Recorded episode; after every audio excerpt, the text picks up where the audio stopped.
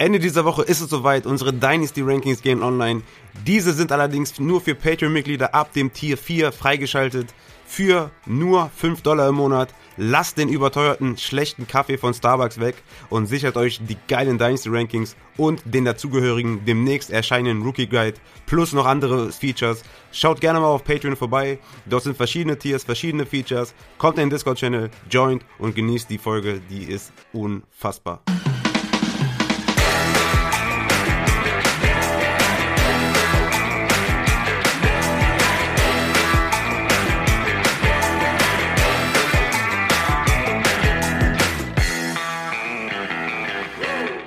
Herzlich willkommen, meine lieben Footballfreunde, bei Upside, dem Fantasy Football Podcast.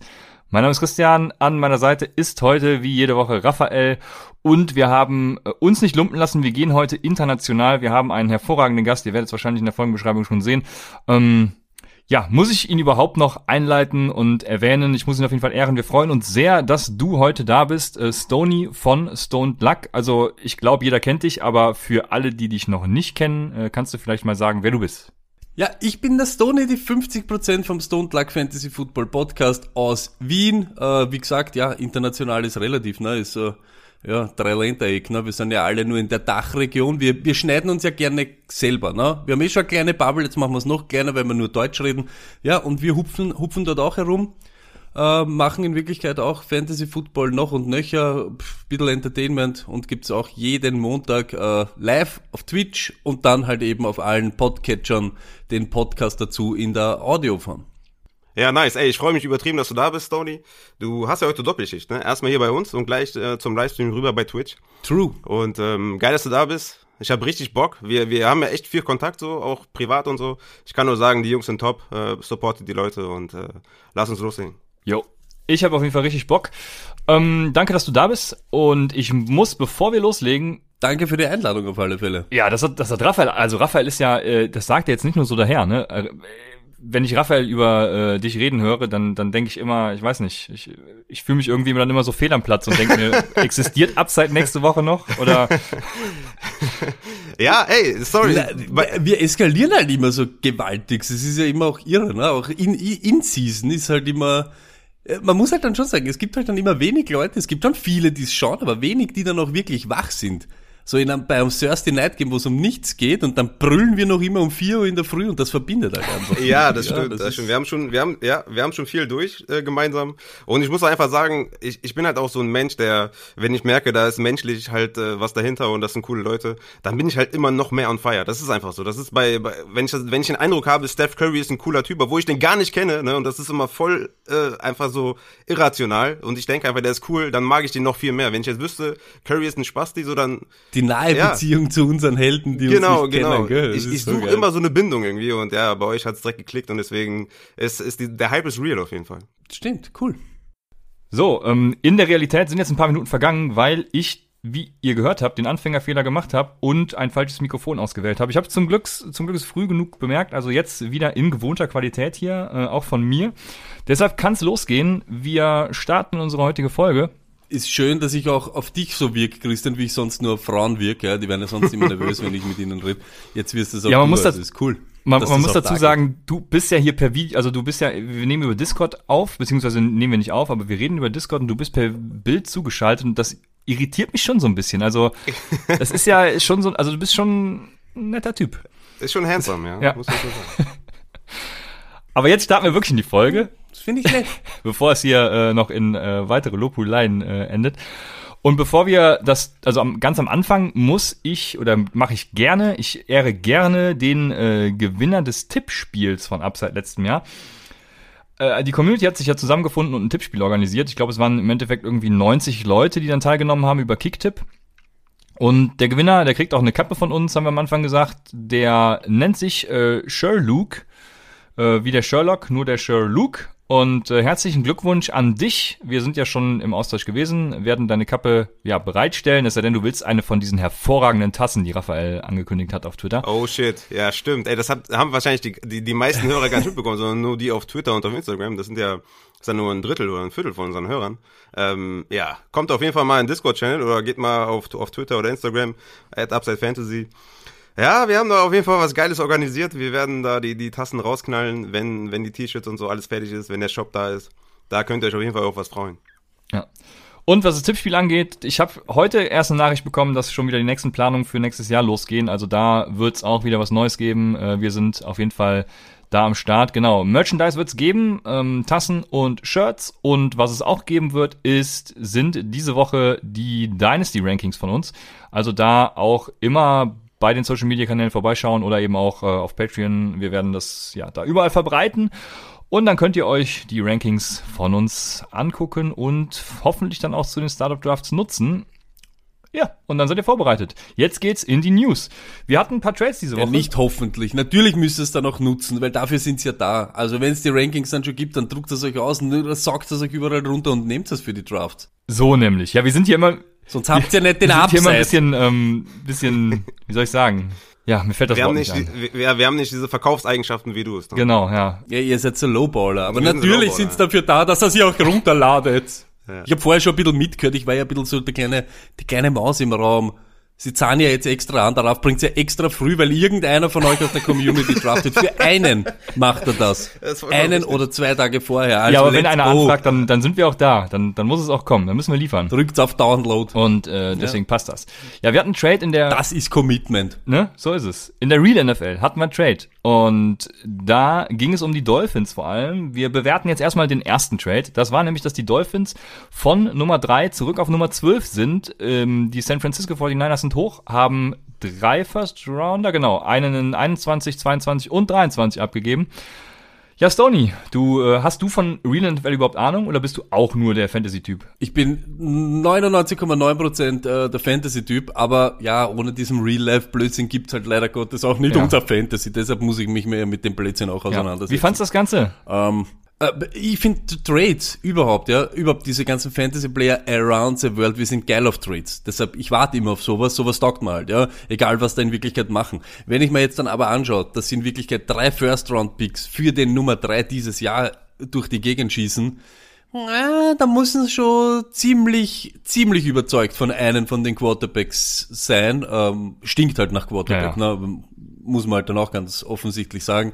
Und ich bin mir nicht ganz sicher, also ich wüsste jetzt ja nicht, ich war ja, ich war ja nicht live dabei, ich habe ja keinen von denen gescoutet. Ich lese ja auch nur die Berichte und da glaube ich fast, dass aber, mm, ja, Theo Lawrence und so, ne, und dann vielleicht, keine Ahnung, Wilson oder was, und ich weiß nicht, ob Fields oder wenn wirklich eins, zwei, drei dann Quarterbacks gehen, ob ich für den so all in gehe, I don't know, da müssen die 49ers, äh, ja, was ganz was Eigenes sehen, sage ich einmal. Ja, das Krasse ist ja, wie die Leute spekuliert haben, wie viel man für Deshaun Watson ausgeben darf, kann, sollte. Da wurde ja schon spekuliert, ja, drei First Rounder ist zu viel, ah, das, das passt nicht vom Mhm. Value her. Und dann gibt man jetzt drei ab für einen Rookie. Also es ist ja, ist schon echt ein, echt Ja, ein harter Preis. Und es gehen auch schon Gerüchte rum, dass die an Mac Jones eher interessiert sind an, als an Lance. Ja, die Gerüchte kannst du ja komplett in die Tonne kloppen. Das ist natürlich voll, vollkommen blöd. aber das wird spannend, ey, das wird doch spannend. Ich glaube, bis also bis zum Draft werden werden wahrscheinlich viele Threads au- auf Twitter existieren, wo man darüber philosophiert. Ja, ist es Mac Jones, ist es ist es Field, ist es Lance. Das wird auf jeden Fall spannend, aber ich finde es auch ein bisschen zu teuer. Aber wenn du halt für eine Position hochgehst, dann halt für einen Quarterback und wenn er einschlägt, dann haben sie alles richtig gemacht. die, die Sache ist halt die, wir sind eben nicht bei den Teams und man muss schon auch immer sagen, ja, wenn sich immer die ganzen Semi, äh, ja, Super Insider und so da immer melden, die werden sich schon was überlegen. Das sind NFL-Teams und das sind Leute, die machen nichts anderes den ganzen Tag. Und wenn da irgendeiner sagt, das ist es uns wert, dann drücken die einen Knopf. Die wird nicht interessieren, was der kleine Rafa oder der Christian oder der Stony da irgendwie zum Sagen haben und die geben auf unsere Meinung überhaupt nichts.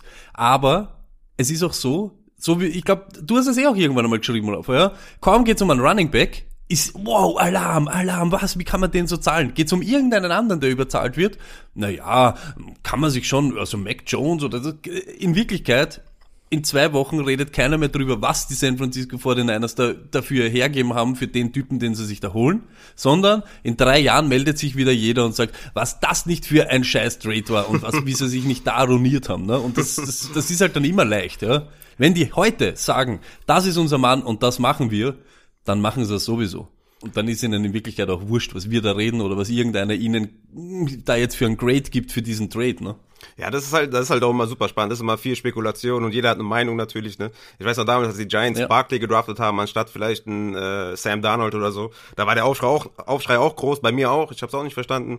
Aber jetzt im Nachhinein betrachtet, Sam Darnold scheint auch nicht die Antwort gewesen zu sein, so in dem Maße, wie man das, Stimmt, ne? Genau. Also, es ist halt immer, ja. man kann das halt immer im Nachhinein erst beurteilen. Das ist wie bei Dynasty Trades, ne? Leute fragen mich immer, ja, soll ich den traden für den traden? Ja, kann ich der erst, also genau. ich kann nur im Vakuum betrachten den Trade und sagen, okay, ich würde lieber die Seite nehmen. Aber wer den Trade gewinnt, zeigt sich dann ja auch erst im Verlauf des Ja, aber wir sagen doch immer Process über Result und dann äh, musst du halt auch, dann ist war Barkley halt schon die falsche Entscheidung, Raphael. Ja, ja, auf jeden Fall, definitiv, ist so. Ja. Wahrscheinlich. Aber weil wir das auch, wir haben das erst vor kurzem mal diskutiert drauf. Ich habe dich angeschossen wegen dem. Glaubt ihr nicht auch, dass jetzt eben, weil jeder immer sagt, das ist ein, ich sage auch drei First Rounder, aber Glaubst du, dass die vielleicht wissen oder abschätzen können, was ist 2022, was ist 2023, was da so in etwa kommt und die sich einfach denken, wir gehen jetzt all in mit dem Quarterback, wenn der dann nicht die Antwort ist, okay, war so ein Schuss in den Ofen, aber die nächsten zwei Jahre kommt annähernd nichts an, de, an den oder die Spieler heran, die wir dieses Jahr kriegen könnten damit. Ja, man muss auch immer sehen, dass Future Picks sind auch immer weniger wert als die als die aktuellen. Das stimmt, ne? als der aktuelle. Ne? Das, das ich bin scheinbar auch ja, der genau. Einzige, der den Trade ziemlich geil findet, aus beiden Sichten. Ich finde ihn auch aus San Francisco Sicht ziemlich geil, weil äh, wir müssen uns mal überlegen, wo landen die 49ers mit eben dem durchschnittlichen, vielleicht ein bisschen unterdurchschnittlichen, aber ja nicht ganz kotigen Quarterback äh, Garoppolo, äh, gut, er ist schon schlecht. Muss, ich will es nicht schön Boah, reden. Das ist aber ja. echt, äh, das ist nett formuliert. Ja, ich, ich wollte versuchen, ein bisschen schön zu reden, aber äh, es liegt ja auch viel an, an Shanahan und, und Co. Die 49ers haben halt ein Team, was jetzt nicht irgendwie in Top 10 Regionen äh, picken wird, auch mit Garoppolo. Und, und deshalb denke ich einfach, das ist so das fehlende Stück, was den 49ers tatsächlich irgendwie dann wieder die, die Edge geben kann äh, über den Rams, über, ja gut, über die Cardinals und die Seahawks brauchen wir im Moment nicht sprechen, aber ähm, obwohl doch, die Cardinals werden ziemlich, äh, äh, werden ja wieder gut geredet, was ich nicht so ganz verstehe, aber ja, also ich glaube, es ist so das fehlende Puzzlestück, was den 49ers helfen kann und von daher finde ich es eigentlich ziemlich geil, wenn sie sagen, hey, wir haben da Justin Fields zum Beispiel, den, den finden wir super geil, dann do it. Ja. Surefire Start, Day One Starter aber dann, oder? Dann starten sie mit ihm in die Saison. Ja, sie sagen ja jetzt, Garoppolo ist our guy und so ein, also das habe ich schon gehört. Letzt, vor zwei Jahren war es, glaube ich, ne, mit Josh Rosen. Das ist natürlich vollkommener Bullshit. Ja, also wenn sie viel, also egal, wen sie an drei draften, der startet natürlich. Ja, also ich, ich finde den aus Real-Life-Sicht halt auch, ähm, vielleicht kam es ein bisschen falsch rüber, ich finde den gar nicht schlecht, den Trade. Nur ich, ich fand es halt interessant, dass man Deshaun Watson für, für drei First halt kritisiert hätte, aber drei First für einen Rookie halt irgendwie äh, sagt, dass es okay ist. Ich finde, alle, alle haben irgendwie ja, gewonnen. Genau. Es gab ja dann noch einen Trade, zu dem wir Ja, da finde ich nicht, ja. Ähm, ja, da hat dann, genau, da haben sie dann wahrscheinlich wieder viel zu viel bezahlt, um dann wieder hochzugehen. Aber ähm, ja. ja, da kommen wir halt zu, genau zu dem Punkt, was, äh, was Stoney eben sagte mit Positional Value und so. Ich glaube, Stoney war's. Ähm, also sie gehen jetzt wieder hoch. Die Dolphins sind von 12 wieder auf 6 hoch mit, mit den Eagles, haben zwei First Rounder abgegeben und das verstehe ich halt überhaupt nicht. Ne? Wenn du, wenn du kein Quarterback nimmst, dann bringt es dir überhaupt kein Value. Und viele argumentieren ja dann damit, ja, sie sind dann hochgegangen, um ihren also um, um sehr geil zu picken, ne? Und da, das, was ist das denn für eine Argumentation? Also sie gehen erst runter auf 12 und verlieren damit ihren Guy, gehen aber dann wieder hoch, drei, gehen, gehen effektiv quasi drei Plätze zurück, um ihren Guy zu kriegen. Das habe ich irgendwie nicht so ganz verstanden, diese, diese Logik. Ja, denken vielleicht die, dass es, dass es, dass, dass man mit drei eben, wer ist ihr Guy? Wenn ihr Guy jetzt ein Wide Receiver oder dieser Pitz ist, Vielleicht denken sie sich an drei, den zu nehmen ist, weiß ich nicht, Blasphemie oder keine Ahnung. Ist das, ist das so verböhnt, wenn du an drei jetzt, na, es ist ja so, weißt du, das ist so, ja, dann machen wir das, weil dann schaut's nicht so arg aus oder I don't know. Ja, und dann nehmen die Falcons an, Wem nimmst du, wem nimmst du an drei nicht, den du an sechs nimmst? Ja, genau das ist das Ding halt. Also ich finde, so kannst du, so, so kannst du ja kein Franchise führen, aber deswegen bin ich ja auch nicht der GM, sondern äh, du hast es eben schon Schwierig. gesagt, das machen andere. Also ich finde, die Dolphins haben da schon reingekotet. Aber wir werden sehen. Aber guck mal, es ist auch immer, äh, wir kennen halt, und das wird ja auch die, das, die, die ganze Draft-Vorbereitung wird das, wird das uns begleiten, wir kennen deren Boards einfach auch nicht. Ne? Und wenn die da jemanden haben, wo die mhm. sagen, ey, der Tackle oder der Guard, ich weiß gar nicht, ob es einen Guard gibt, der irgendwie in den Top 10 geht, aber sagen wir das einfach, ja, stellen wir es einfach mal hin, einfach, das ist, gehen wir mal davon aus, dann müssen die halt da den Guard oder den Tackle oder den, was auch immer da nehmen. Wenn der auf dem Board halt auf 6 ist, dann müssen die halt da, weißt du, also wir kennen halt deren Big Boards nicht und deswegen ist es immer so ein bisschen schwer zu beurteilen. Äh, die werden sich schon vielleicht was dabei gedacht haben, aber wenn man so da, wenn man davon ausgeht, dass NFL-Teams sich immer was dabei denken, was sie tun, ja, dann frage ich mich immer, was ist bei den Texans los, ne? Aber was ist mit den Texans? Was haben die damit zu tun? Nein, ich frage mich einfach nur, weil Stoney eben meint, ja, die werden sich schon was dabei denken. so. Und wenn ich mir dann die Texans angucke mit ihren drei Running Backs, dann frage ich mich ja, okay, wenn die, wenn die sich wirklich was dabei denken, dann, ja, dann äh, bin ich ja, Ja, beruhigt. was, was, was, was halt allgemein schon irre ist, dass die Dolphins jetzt über die nächsten drei Jahre schon sechs First-Rounder haben oder so, ne? Das ist halt schon, Und schon ein gutes viel Team haben. Ne? Munition hat man da schon, ne? Ja? Ja, fehlt halt der Quarterback, ne? Die Sache ist halt immer die, wo dann jeder immer sagt, ist das jetzt für die Dolphins auch dann so now or never? Du hast trotzdem, du hast einen hohen Rookie-Pick, mehr hast du nicht. Weißt du, ob der jetzt dann wirklich die Antwort ist oder nicht, I don't know. Deshalb, äh, Christian hat ja vor Tagen noch gesagt, im Fantasy bin ich meistens immer der, der immer, äh, ja, eher zu den Spielern in die Spielerrichtung als wie in die Draft-Pick-Richtung Ja. tendiert, sage ich jetzt einmal so, Auf jeden weil Fall. du dann zumindest schon halbwegs was gesehen hast. Also, Ja, auf jeden ich Fall. weiß nicht, ob da jetzt so der allgemeine Tenor, ja, die Dolphins die nächsten drei Jahre, die haben jetzt schon ein super Team, die waren jetzt schon on the brink of a Playoff-Team und now, und jetzt haben wir so viele, yeah, und wir werden die, die neue Dynasty. I don't know. Ich habe heute eine Umfrage auf Twitter gemacht, äh, ob jemand lieber den 1.07 im Dynasty Startup hätte oder Jerry Judy. Und äh, eben als ich das letzte Mal geguckt habe, war der 1.07 tatsächlich vorne.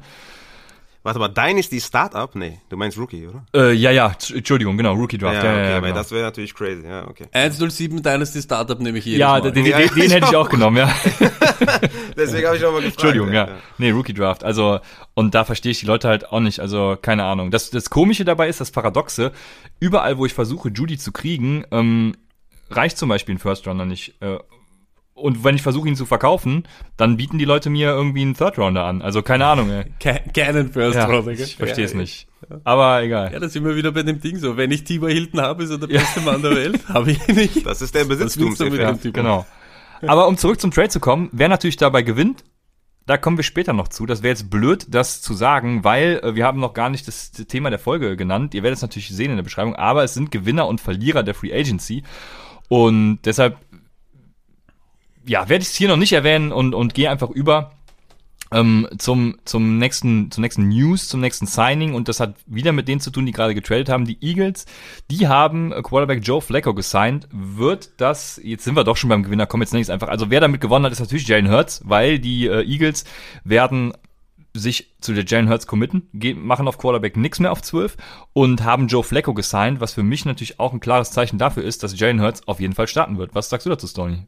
Joe Flacco interessiert mich überhaupt nicht. War nie Elite, wird nie Elite sein. Ich habe keine Panik, wenn Joe Flacco jetzt dort eben herumhopselt. Macht mich als, ja, ich sage jetzt einmal in Redraft, als einer der Hunter von Jalen Hurts überhaupt äh, nicht nervös.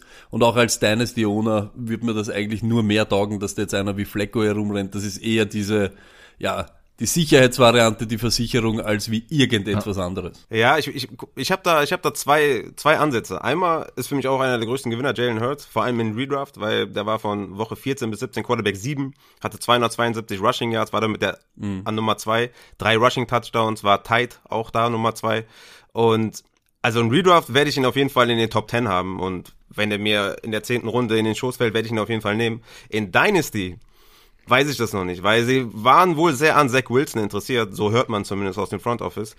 Ähm, waren sich aber nicht sicher, ob sie den da noch bekommen an drei. Und deswegen sind sie halt zurückgegangen, haben sich erstmal zu Jalen Hurts bekannt. Aber in Dynasty bin ich mir noch nicht ganz sicher, ob ich den da in den Top 14, Top 15 habe, weil ich schon die Chance besteht, dass er vielleicht, weil er war aus Real-Life-Sicht letztes Jahr nicht gut. Aus Fantasy-Sicht war er natürlich Gold, weil er die Rushing-Ability hat. Aber aus Real-Life-Sicht war er kein Top-Quarterback. Und wenn er da sportlich gesehen nicht den nächsten Schritt macht, kann ich ihn in Dynasty erstmal nicht in den Top 15 haben, sondern muss ihn erstmal ein bisschen zurückschieben. Aber da wird sich dann natürlich zeigen. Wie, seht- wie seht ihr das in Dynasty? Die Frage für mich, die ich dir noch stellen äh, wollen würde, ist, wer macht zuerst den nächsten Schritt? Jalen Hurts oder Tua Tango Vailoa? Ja, das ist echt, das ist eine starke Frage. Die, die Frage ist, was man eben als nächsten Schritt eben so, äh, der nächste Schritt muss ja natürlich dann Tour sein, weil er noch nicht wirklich solche Games abgeliefert hat, wie Jalen Hurts. Und ich sage auch schon, auch weil er Real Life jetzt ja nicht so hoch angesehen wird, das waren schon, da waren schon ein paar Spiele dabei, wo du gesehen hast, äh, er könnte es schon reißen. Also gerade das bei die Saints und so weiter, wo du gesehen hast, er will, und er will es zumindest an sich nehmen, dieses ganze, ganze Spiel. Ich, ich vergleiche ihn irgendwie jetzt nicht von der Spielart, aber so mit Duck. Einen, den du, du willst nicht, dass der Typ gut ist, weil er nicht so dieses, der Prototyp Quarterback ist, aber er ist einer, der sich in den Momenten nicht versteckt. Und mhm. er nimmt das dann an sich. Und ich weiß noch, dieses Saints-Game, da war auch Miles Sanders ein ganz ein anderer Miles Sanders, als was wir ihm vorher gesehen haben. Und eben hört's dazu eben dieser, okay, entweder ich verkack's jetzt oder ich verkack's nicht, aber wenigstens mache ich was. Also ich mache jetzt dann nicht da, da den, ich, ich, ich manage da jetzt irgendwas oder ich, sondern ich probiere jetzt irgendwas zum Kreieren und das ist, das taugt mir eigentlich. Und deshalb Dynasty-mäßig, ich glaube, so langfristig schaut er nicht nach der Antwort aus, die die, die, die Eagles suchen. Aber eben so das nächste Jahr, finde ich, als Dynasty-Owner bin ich schon eher erleichtert, als wie das, was alles auf mich zukommen hätte können.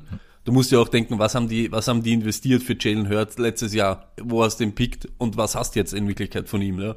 Also es ist schon ich finde, er hat einen Riesenpump bekommen durch, durch die ganzen Spassetteln, die die Eagles da jetzt gemacht haben. Äh, eine, eine Sache, die ihn ausgezeichnet hat, auch am College bei Ohio State, war ja auch sein Work Ethic. Ne? Also er war auch immer sehr...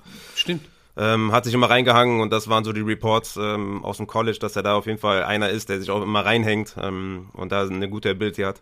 Ich, wenn man die, mir die Frage stellt, Tour oder Jalen Hurts, würde ich schon fast sagen, dass ich eher an Jalen Hurts glaube als an Tour. Aber Tour natürlich auch einer der Gewinner dieser, von diesem Trade, ne? Weil es bestand ja die Möglichkeit, dass die Dolphins Aber er ist irgendwie schon weiter, oder? Findest du nicht, dass das Hurt schon weiter ist? Ich finde, in die vier, fünf Spiele, was wir von ihm gesehen haben, war er für mich schon ja, ein, zwei Schritte voraus vor Tour. Ich glaube, Tour muss ja. jetzt einmal erst einmal so, ja eben, aber es war ja eben so, dass ich, ich glaube schon auch, dass er der bessere Mann ist. Aber wenn ich so sage, so, wer wird den nächsten Schritt machen, glaube ich, den nächsten Schritt, der wird für Tour viel leichter sein, als wir den nächsten von Hertz, weil wir sind bei Hertz jetzt gerade an dieser Kante, wo du sehen willst, kann er es für immer sein? Kann er der Philadelphia Eagles Antwort sein oder nicht?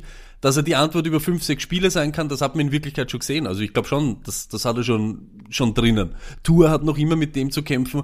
Kannst du überhaupt Quarterback spielen in der NFL? Weißt du, so auf deine Art und Weise. Ja, was, was ich halt finde aus deiner Sicht, und äh, da kommen wir dann später zu den Rankings, wenn die veröffentlicht werden, werde ich wahrscheinlich Tour überhört haben, weil es bestand die Möglichkeit, dass die Dolphins an drei einen Quarterback nehmen. Das haben sie halt nicht gemacht. Und das zeigt mir, glaube ich, dass die, ja, dass die ihm das Vertrauen schenken. Sie haben jetzt Will Fuller dazu geholt. Äh, vielleicht machen sie im Draft noch was für die O-Line, vielleicht holen sie noch einen Wide Receiver. Ich glaube, dass Tour aus, aus Dynasty-Sicht, aus Real-Life-Sicht, eher, ähm, ja, wie soll ich sagen, eher Starterpotenzial hat für 2022 und 2023 als Jalen Hurts wegen, ja, wegen dieser News, dass sie halt wahrscheinlich runtergegangen sind, weil sie ihren Quarterback, also Zach Wilson, nicht bekommen haben, die Eagles. Und für, für, die, für die Dolphins, die haben sich, glaube ich, klarer bekannt zu Tua als die Eagles zu hören. Ja, und dafür, glaube ich, ist die NFL zu schnelllebig. Also wenn Tua ein komplett ja, kultiges Jahr abliefert, dann äh, sehe ich da ja, die Dolphins nicht. Klar, wenn er, wenn er komplett reinscheißt, dann ist natürlich, äh, haben die natürlich keine Chance mehr. Ja. Das ist richtig. Ja, da sind aber beide weg. Das sind ja, ja, klar. Dead live. Nee, sehr gut. Dann ähm, haben wir noch eine News, wo wir jetzt auch wieder vorgreifen könnten. Ich werde die News einfach mal verkünden. Wir gehen später darauf ein, würde ich sagen. Äh, Damian Williams hat einen Einjahresvertrag bei den Chicago Bears unterschrieben. Wie gesagt, wir kommen gleich drauf. Ähm, deswegen mache ich weiter mit der nächsten News. Und das ist, dass die Colts äh, T.Y. Hilton zurücknehmen. Ja, auf einen Einjahresvertrag, ne, wird jetzt äh, ja. eine neue Waffe für Carson Wentz, äh, falls man überhaupt ja äh, mit ihm als ich weiß nicht ihr wisst ihr kennt meine Meinung dazu also was was glauben wir zu. Hilton ich, ich hatte ja auf das Paris Campbell Breakout hier ge gehofft und so ein bisschen auch auf Pittman geschielt ähm, mit T.Y. Hilton weiß ich nicht also da sind mir jetzt wieder zu viele in der Verlosung ich glaube T.Y. Ja. Hilton ist jetzt auch nicht mehr der klassische Wide Receiver 1 auch wenn er gegen Ende der Saison halt echt wieder gut abgeliefert hat ja, ich weiß nichts mit der News anzufangen tatsächlich. Aber wir haben ja, ja Stoney hier mit seiner Fan oder Raphael, leg du los. Ja, ich habe mir aufgeschrieben, blöd für Pittman, blöd für Paris Campbell, gut für keinen. Weil ja, das passt. jetzt hast du halt da wieder drei rumlaufen, wie sieht die Volume aus, was macht Carson Wentz? Ich weiß es nicht. Ist, ist schwierig. Theo Hilton kam zum Ende der Saison nochmal richtig ran, aber Pittman wird wahrscheinlich im zweiten Jahr den nächsten Step machen. Ich denke, ja, T.Y. Hilton, ich habe ihn in einem Dynasty-Team, deswegen muss ich ihn jetzt gut reden. Ich glaube, er wird äh, schon ein Spieler sein, der seine Boom-Wochen haben wird, aber er wird leider nicht so konstant sein, dass du ihn jede Woche ausstellen kannst. Das ist halt, ja, das ist halt schade. Und ich glaube, das ist das gleiche auch bei Pittman. Ich glaube, die werden sich alle gegenseitig da die, die Targets stehlen und die Yards stehlen.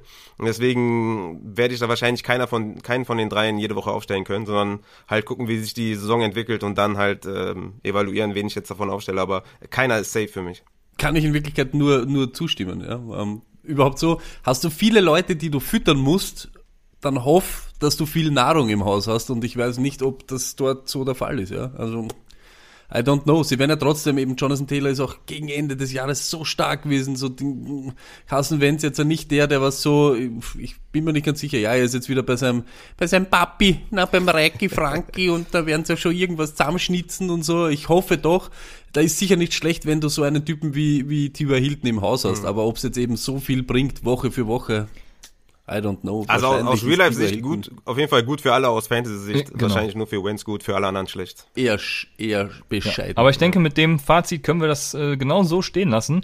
Und wir gehen weiter zu den Jets. Die Jets haben Running Back Tevin Coleman unter Vertrag genommen. Ähm, ich glaube auch für, für ein Jahr, wenn mich nicht alles täuscht. Das habe ich hier gar nicht aufgeschrieben. Ähm, was halten wir davon? Ich weiß nicht, wir glauben, dass sie einen draften werden oder gehen sie mit ihren jetzigen Running Backs in die Saison, was ich mir ja, eher weniger vorstellen könnte? Egal was oder wie, hasse ich. Ich hasse diese News. Uh, komplett unnötig. Egal, ob sie einen draften oder nicht. Na, es ist so. Devin Coleman, für was ist er da? Für was ist Devin Coleman da? Jeder hat glaubt, er geht weg von Freeman und Atlanta und er wird der super Leadback. Er kann alles, er kann machen und Ding. Und er hat gezeigt, er könnte das und das sein. Er ist jetzt in Wirklichkeit, seine ganze Existenz ist wieder nur dafür da, dass er Fantasy-Ownern around the world jede Woche am Zager geht. Weil egal, ob sie wem draften oder nicht, der wird immer wie ein Damoklesschwert über dir schweben. Kriegt er fünf Touches, kriegt er zehn, uh, riding the hot hand ist auf einmal wieder ein Tevin Coleman Game und er kann es dann wieder nicht. Du kannst ihn nicht nehmen, du kannst ihn nicht sicher aufstellen, aber du musst jede Woche damit irgendwie leben, dass der Typ reinkommen kann und dir zumindest einen Touchdown stiehlt oder irgendwas anderes. Ich hasse es so sehr. Ich hasse es. Ja, Tevin Coleman ist einfach auch nicht gut. Also, wir haben es letztes Jahr gesehen, er war super schlecht, wenn er auf dem Feld stand. Und äh, diese ganzen Spekulationen, ja, Robert Saleh und vertrautes System und hin und her die werden einen draften und äh, wenn wir Glück haben, draften die einen in der zweiten, dritten Runde, dass man argumentieren kann, dass derjenige vielleicht ein Leadback sein wird, je nachdem, wer es dann ist. Aber Tevin Coleman wird Fantasy Value haben. Äh, also das kannst ja, du nicht. Sollen bitte Travis Etienne nehmen, damit ich äh, der Cage an mir vorübergeht. Aber wir sind wir, wir sind uns einig, dass ja, das, das wird ein lustiger Draft. Ja, wir sind uns einig, dass Ty Johnson in dem Fall, wenn sie keinen draften, das Backfield natürlich übernehmen wird ähm, und unser First Round Pick sein wird. Dann die Bills. Das ist noch nicht final, aber sie wollen äh, Matt Breeder aufnehmen. Raphael, das war doch hier immer dein, äh, dein Guy, Matt Breeder. Äh, ja, ja, Matt Breeder ist Killer. Ja. Ja, Matt Breeder ist ein geiler Typ. Ich glaube, das ist auch das erste Mal in seinem Leben, dass er nicht der schnellste Spieler im Team ist. Ne? Äh, Isaiah McKinsey hat ihn ja auch schon irgendwie hops genommen. Ey, ähm, guck mal, Singletary Moss war schon, war schon wirklich äh, unfassbar schlimm, das da jede Woche mit anzuschauen. Die waren auch beide nicht gut, muss man einfach auch sagen. Ich war ja so ein bisschen im, im Moss-Hype-Train so vor der Saison. Hab gesagt, holt euch lieber Moss als, ein, als irgendein Backup, so, weil der kann das, äh, kann das übernehmen. Hab dann die Frank Gore-Zahlen von davor das Jahr äh, aufgezählt. Ja, es ist nichts davon eingetroffen. Die waren beide absurd schlecht. Jetzt kommt Matt Breeder dazu, der auch keine gute Durability hat, auch verletzt ist. Ähm, bei den Dolphins äh, nicht stattgefunden hat, obwohl die Running Back Probleme hatten. Dann hat auf einmal Gaskin da, dann auf einmal Ahmed da, Breeder gar nicht stattgefunden. Also ja, also von den Bills, Bills Running Back, da bin ich raus. Also da wird wahrscheinlich auch keiner wird davon irgendwie gedraftet werden, weil du kannst davon keinen gebrauchen. Er ist der lebende Injury Report. Ja. Der personifizierte Injury Report ist Matt Breeder. Es ist komplett irgendwas und es ist auch immer, kaum bist du so eben wieder so einen Schritt davor, an ihn zu glauben, enttäuscht er dich gewaltigst. Entweder mit Production oder mit er ist wochenlang, hat er irgendwelche mysteriösen Verletzungen, die ihn immer so, du, das ist auch immer, statt dass sie bei ihm sagen, er spielt sicher nicht die nächsten drei Wochen, kann es immer sein oder könnte es ja. nicht sein? Und am Freitag poppt er auf einmal auf, am Injury Report ist es so, so sicher wie das Amen im Gebet, irgendetwas. Noch dazu, der beste, der beste Rusher dort ist und bleibt Allen, ne? Das Beste ist doch bei Matt Breeder, wenn der einen 70-Yard-Run hat und dann raus muss, verletzungsbedingt, oder? Ja, jedes Mal. Ja. Jedes Mal. Nein, es ist ein 20, es ist ein 20-20 Guy. Er kommt genau zwischen die 20, dort ist er, genau so, er droppt den langen, boah, boah, boah, und du hoffst, wenn er, du hoffst, dass er wirklich durchkommt, und wenn sie ihn stoppen, ist er weg. Dann kommt irgendwer. Es ist wurscht wer. Und wenn es der äh, Supermarktverkäufer von Walmart ist, der dann irgendwie den ein Jahr Touchdown macht, aber es ist sicher nicht Matt Breeder. Ja. Alles klar. Hätten wir das auch geklärt. Dann haben wir noch die News, dass James White bei den äh, Patriots wieder unterschreibt. Das übergehe ich schnell, es sei denn, irgendeiner wird, Ja, das ist, das ist eine wichtige News. Also für mich ist das eine wichtige News, äh, was, was das Ich glaube auch, ich glaube auch, Ja. das ist fast die wichtigste News, das fast, Christian. ja, wir kommen Wolltest gleich. du uns jetzt stehlen, Christian? Sei ehrlich. ja, ich, Wolltest du jetzt die wichtigste News übergeben? das wollte ich tatsächlich, ja.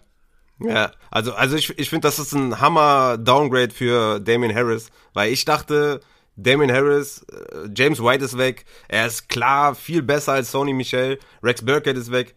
Ähm, ich dachte, okay, das, das, wird ein, das wird ein krasses Jahr für Damien Harris. Ja, und jetzt äh, hast du da wieder drei Running Backs mit James White im Receiving Game. Sony Michel wird ihm noch Carries nehmen. Also ich bin da leider wieder weg vom, vom Hype-Train, äh, der wahrscheinlich gar nicht erst ausgebrochen ist. Aber das ist auf jeden Fall eine harte News für das ganze Backfield der Patriots. Und ich möchte nicht vorweggreifen, weil wir kommen ja nachher noch zu den Gewinner und zu den Verlierer von der Free Agency. Also bleibt dran, stay tuned. Wir müssen ein bisschen teasern. Das kommt erst ein bisschen später. Deshalb möchte ich gar nicht so, so viel vorweggreifen. Aber es ist natürlich auch negativ für zwei, die wir dort nennen werden. Sehr gut, äh, wirklich hervorragende. Äh, ich kann es gar nicht besser machen. Also deswegen mache ich weiter mit Mike Davis. Mike Davis ist jetzt, ich muss immer aufpassen, dass ich nicht schon vorweggreife, wie du gerade eben sagst. Ne? Also wir müssen, dran, ihr müsst dranbleiben. Äh, geht zu Atlanta für zwei, äh, für zwei Jahre. Drei Millionen garantiert, ähm, hervorragende Option. Wir werden darauf später eingehen. Dann Leonard Fournette geht zurück zu Tampa Bay für ein Jahr. No! Playoff Lenny ist zurück. Die, die, die ähm, Bucks haben sowieso, ich meine sogar, sie hätten alle Spieler äh, zurückgeholt von, von diesem Außer Jahr. Antonio Brown. Alles. Stimmt, ja, außer Antonio Brown, ja. Alles. Das ist irre. Krass, ne? Antonio Brown nicht, nee. Kommt aber auch noch. Wir sehen, AB lassen sie auch nicht gehen. Ja, wir sind definitiv sehr gespannt. Das äh, steht schon mal fest. Und jetzt würde ich sagen, starten wir mit unseren Gewinnern und Verlierern. Und wir starten wie immer mit den Quarterbacks. Ich würde sagen, einen haben wir ja eben schon angesprochen. Äh, Stoney als unser Gast. Wer ist dein Gewinner auf Quarterback? Ich, ich weiß nicht, ihr, wir haben uns ja ein bisschen vorher kurz abgesprochen, deshalb weiß ich nicht, von wem die ganzen Listen sind, aber ich muss ihn natürlich gleich nehmen und stellen. Es ist natürlich Fitzpatrick. Äh, Ich weiß nicht, wie es der Typ auch immer schafft, immer zu einem Team zu kommen, wo er eigentlich dann der Starter ist. Es ist schon crazy. Er ist kein schlechter Quarterback. Er ist wirklich ein, ist schon okay. Passt schon alles. Nur, dass der Jahr für Jahr schafft, irgendwo hinzugehen, wo er dann auch startet, ist, ist crazy. Sneaky gut, ne? Ähm, ist natürlich ein Gewinner. Ja, hätte, ich glaube, ich, ich weiß nicht, ich glaube, in 30 von 32 Teams wäre irgendwo der Backup oder untergegangen und er sucht sich genau eben die aus oder die Franchise aus, wo er startet. Äh, den Robo-Leg haben sie dort verabschiedet. Ich glaube, der ist jetzt dabei, weiß nicht, wie heißt das, Robo-Wars oder so, mit Fernsteuerung etc. Der, der Stahlfuß.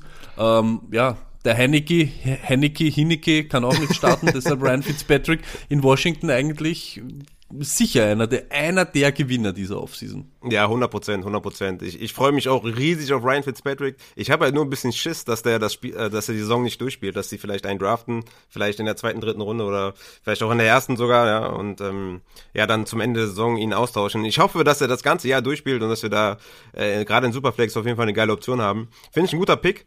Mein ja, tatsächlich der Gewinner ist wirklich Jalen Hurts. Vor allem, vor allem Redraft, weil der für mich ein Top 10 Quarterback ist, wegen seiner Rushing Ability.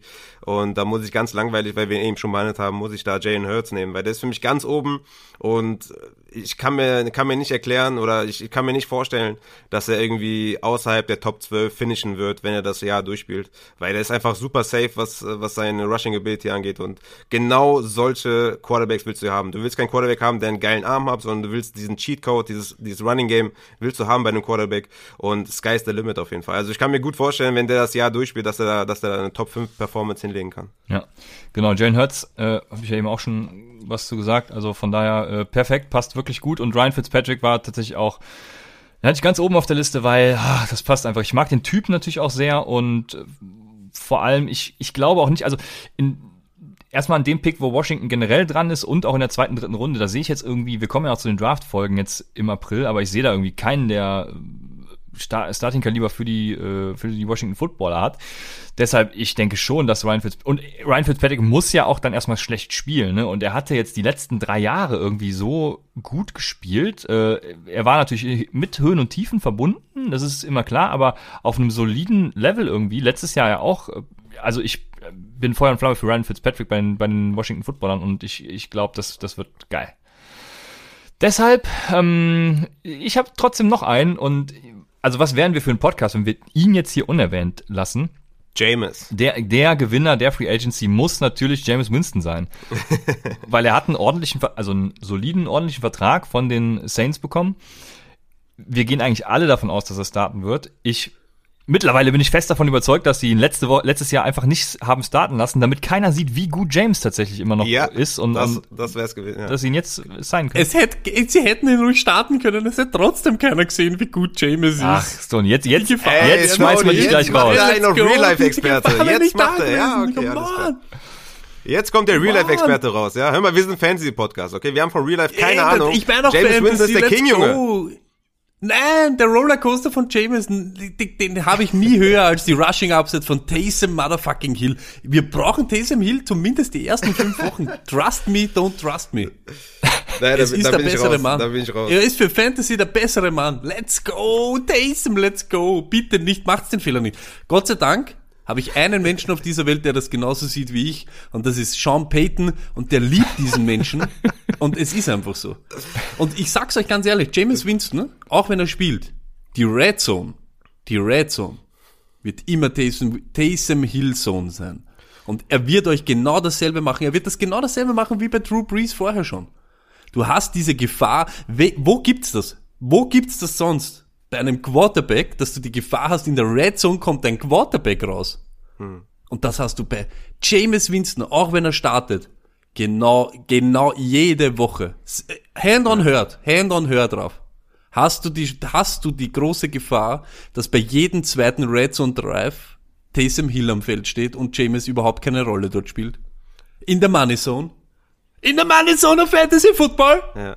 Ist mein Quarterback auf einmal draußen, weil sich Sean Payton ein, einbildet? Absolut. Ey, No ich, way. Ich, ich, ich könnte dir nicht Jason, mehr, ja, ich, ich könnte dir nicht mehr widersprechen von deinem ganzen Take bis auf das Ende. Das Ende ist überragend, weil ich glaube auch, dass James Winston's Ceiling wird definitiv beeinträchtigt von Taysom Hill. Taysom Hill wird auf dem Platz stehen, der kriegt auch einiges an Kohle. Gewaltigst. Und die werden dich halt, ja, es, ich will jetzt nicht sagen, wir reden hier von einem, von einem Shared Backfield, ne, also wie bei einem Shared Backfield, aber Taysom Hill wird seine Rolle haben, ja, und der wird James Winston wehtun. Und das Ceiling Und von Winston Shared wird Backfield- nicht, das, das Ceiling von James Winston wird nicht dasselbe sein wie bei den Buccaneers. Und deswegen, ja, bin ich da jetzt, also ich bin natürlich hyped, weil ich habe ihn auch in einer Superflex Dynasty und werde ihn natürlich aufstellen und er wird trotzdem ein Quarterback sein, der seine, ja, 17, 18, 19 Punkte macht jede Woche. Aber ich glaube, diese krassen Outbreaks, diese 30 Punkte, diese 35 Punkte, diese vier Touchdowns, die sehe ich nicht, weil Taysom Hill auch einiges sehen wird. Das ist crazy. Und Shared Backfield natürlich nicht, aber alleine die, ich habe einen Quarterback, wo alleine die Möglichkeit besteht, dass er auf einmal in der Red Zone nicht dabei ist oder nicht. Ja. Das ist doch irgendwas. Ich hasse es. Ich, ich, ich mag ja James auch. Es wäre wurscht gewesen, wer dort steht. Diese Taysom Hill Geschichte, das ist Chaos. Das ist komplett irgendwas. Ah, wenn, wenn, wenn der MVP Award verliehen wird, dann werdet ihr an diese Folge denken und ja, ich weiß nicht. James, ah, ich habe richtig Bock. Vor allem, also man muss ja dazu sagen, wir, wir küren ja gerade die Gewinner der Free Agency und wenn ihr ihn bis jetzt in eurem Dynasty-Kader hattet, dann äh, ist er natürlich für euch Money, weil äh, man ist jetzt davon ausgegangen, dass er nicht mehr spielt und jetzt wird er halt starten, in meinen Augen zumindest. Und deshalb ähm, habt ihr alles richtig gemacht, darin ihn zu halten, ihn zu kaufen, was weiß ich, was ihr gemacht habt, aber ihr habt ihn und dementsprechend für mich ein Gewinner der Free Agency.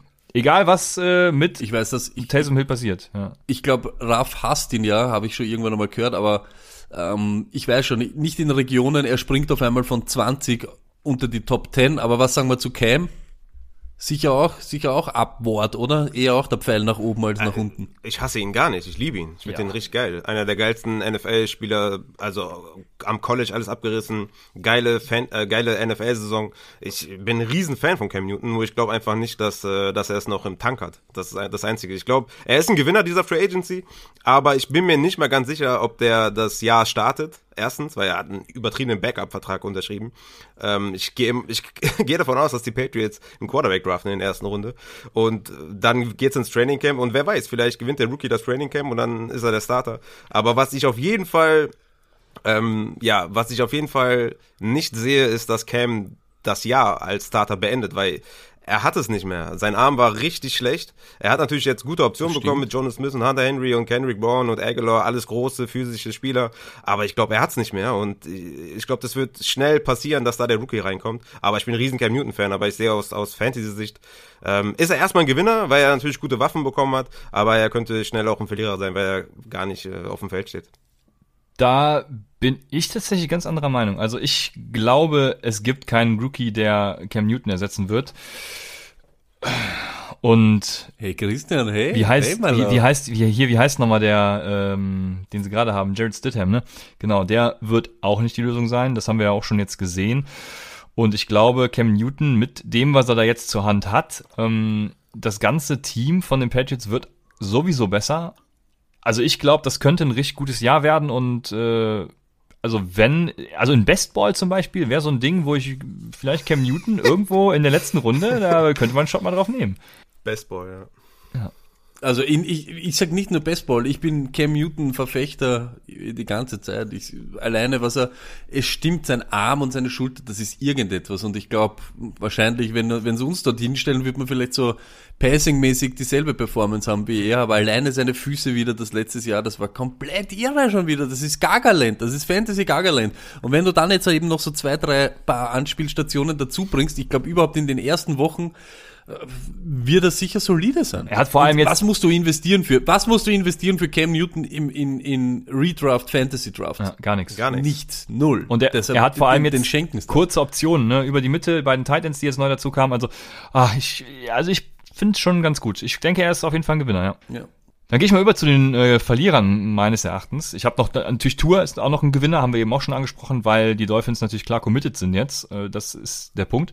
Und mein erster Verlierer wäre tatsächlich und ich weiß gar nicht, ob man jetzt Verlierer sagen kann, aber ich könnte jetzt wieder einen dreiminütigen Rant starten gegen Markus Mariota, weil ich einfach nicht verstehe, warum er diesen Vertrag jetzt unterschrieben hat, wo er einen Paycard hinnimmt oder ähm, Backup ist. Ja, Backup ist genau. Und er hätte halt easy mit seiner Vertragsunterzeichnung äh, warten können bis zum Punkt X. Ne? Also was hätte sich zum Beispiel jetzt äh, bis zum, keine Ahnung, bis zum Draft oder so an seiner Ausgangslage geändert?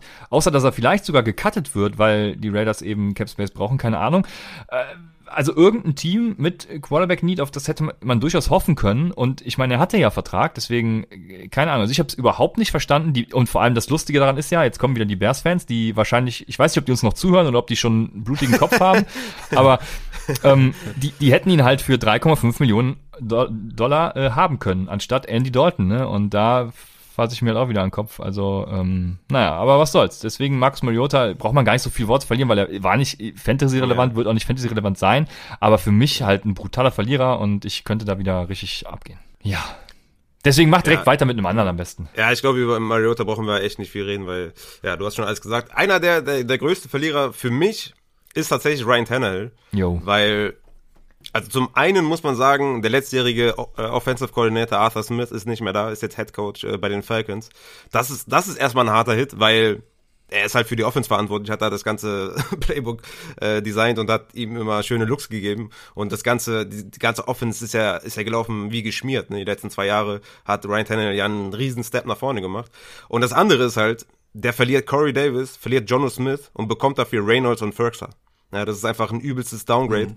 Und ich glaube, ich glaube, allgemein sind die Titans mit Abstand wahrscheinlich der größte Verlierer dieser Free Agency und deswegen auch Ryan Tannehill.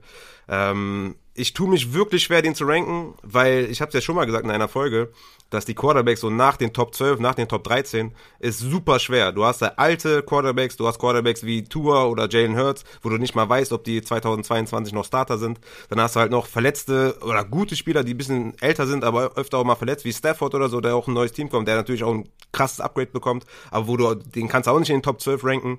Dann hast du noch so Matt Ryan und sowas, die auch schon älter sind. Ich habe es ja schon mal in der letzten Folge angesprochen.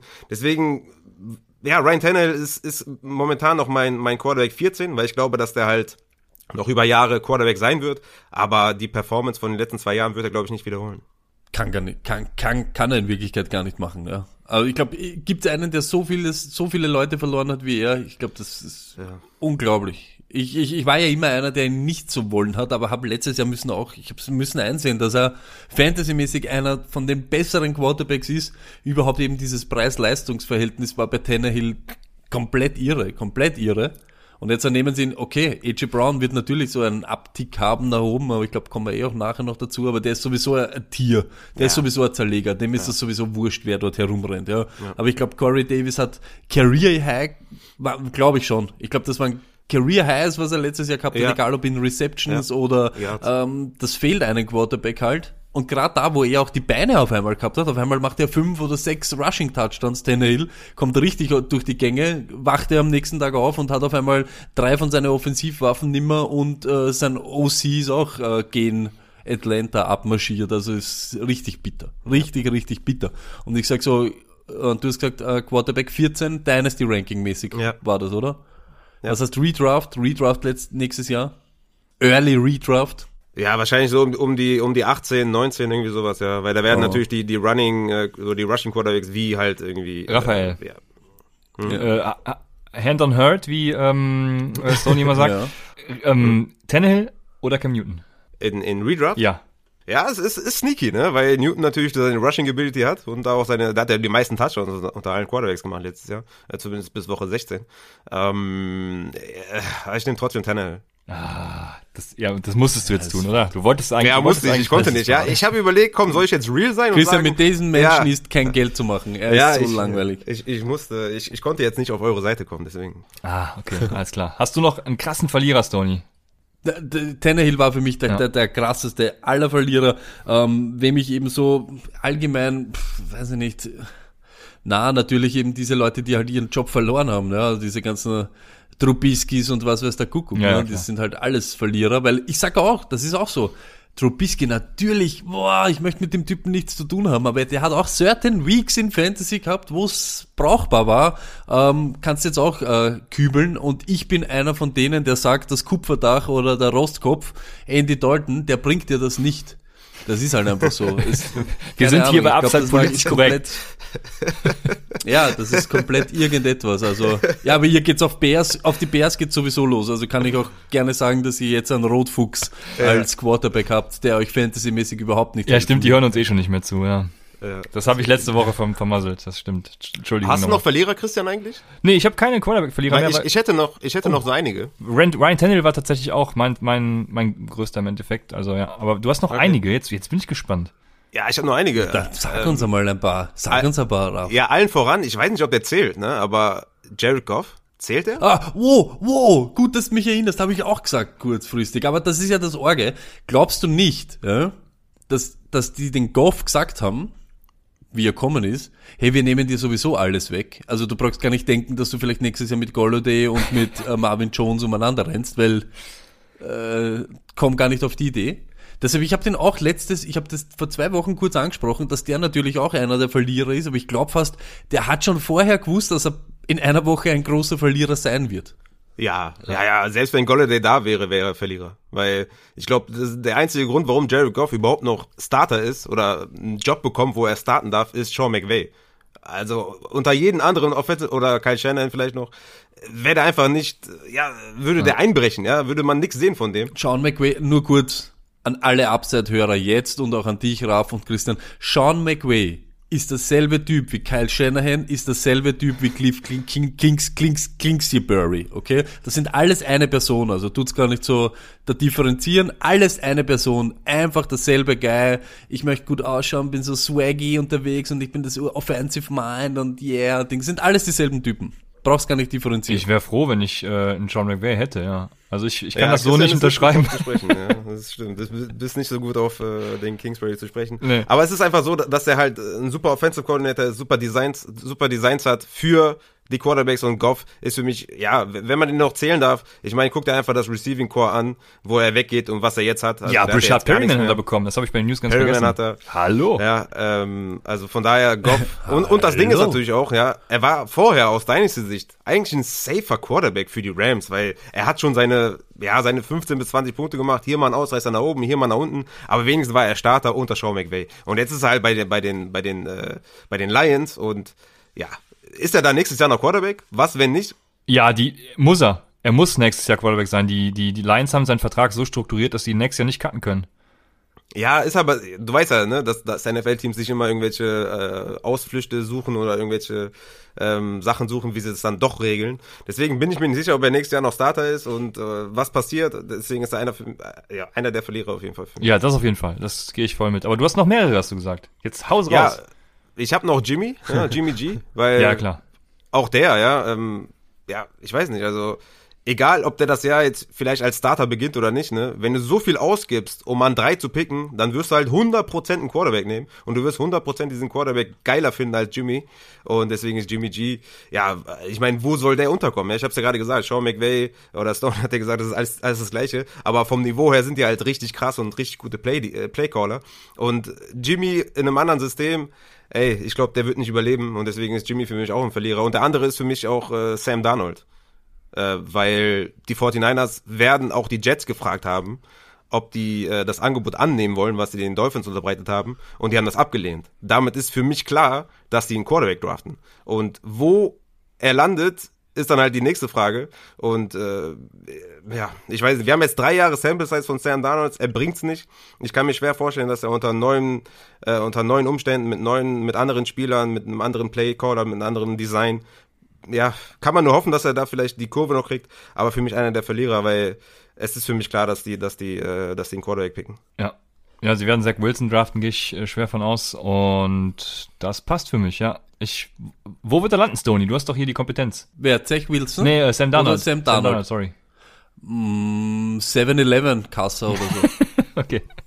Ja, sehr gut. Da bringt er Oder keine. vielleicht so E- E- ELF oder XFL oder so irgendwas. ELF wäre Ich glaube, Sam Darnold ist so ein Quarterback, der hat nie eine Rolle gespielt, oder? Ja. Ich, ha- hat irgendeine Woche, put it on the pole, hat es eine Woche gegeben, wo Sam Darnold Ja. startable in Fantasy war. Ach so, ja, der hat auf jeden Fall eine krasse Woche, wo er diesen langen Touchdown-Run hatte von 50 Yards.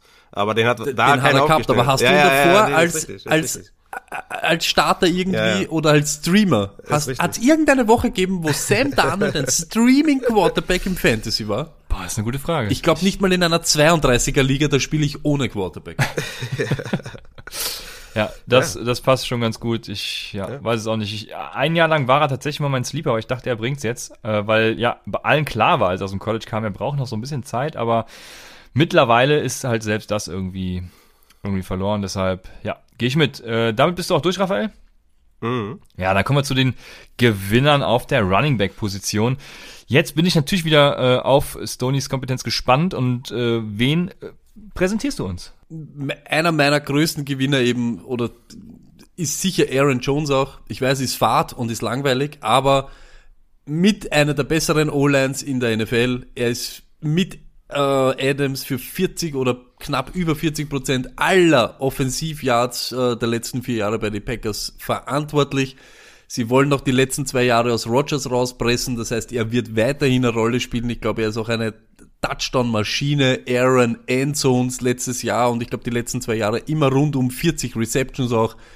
Glaube, PPA und Standard eine richtige Kanone. Ich weiß nicht, warum ich mir letztes Jahr so in die Hosen gemacht habe, dass er vielleicht diese, diesen Touchdown-Schnitt nicht aufrechterhalten kann. Er ist für mich, es hätte so schlimm enden können, wo er überall hingehen hätte können, wo es nicht so gut gewesen wäre, wie wenn er bei den Packers bleibt, ist für mich einer von den größten Gewinnern jetzt in den letzten zwei, drei Wochen. Ja, für mich auch. Habe ich auch schon oft gesagt. Ich bin sehr froh, dass er zu den Packers zurückgeht.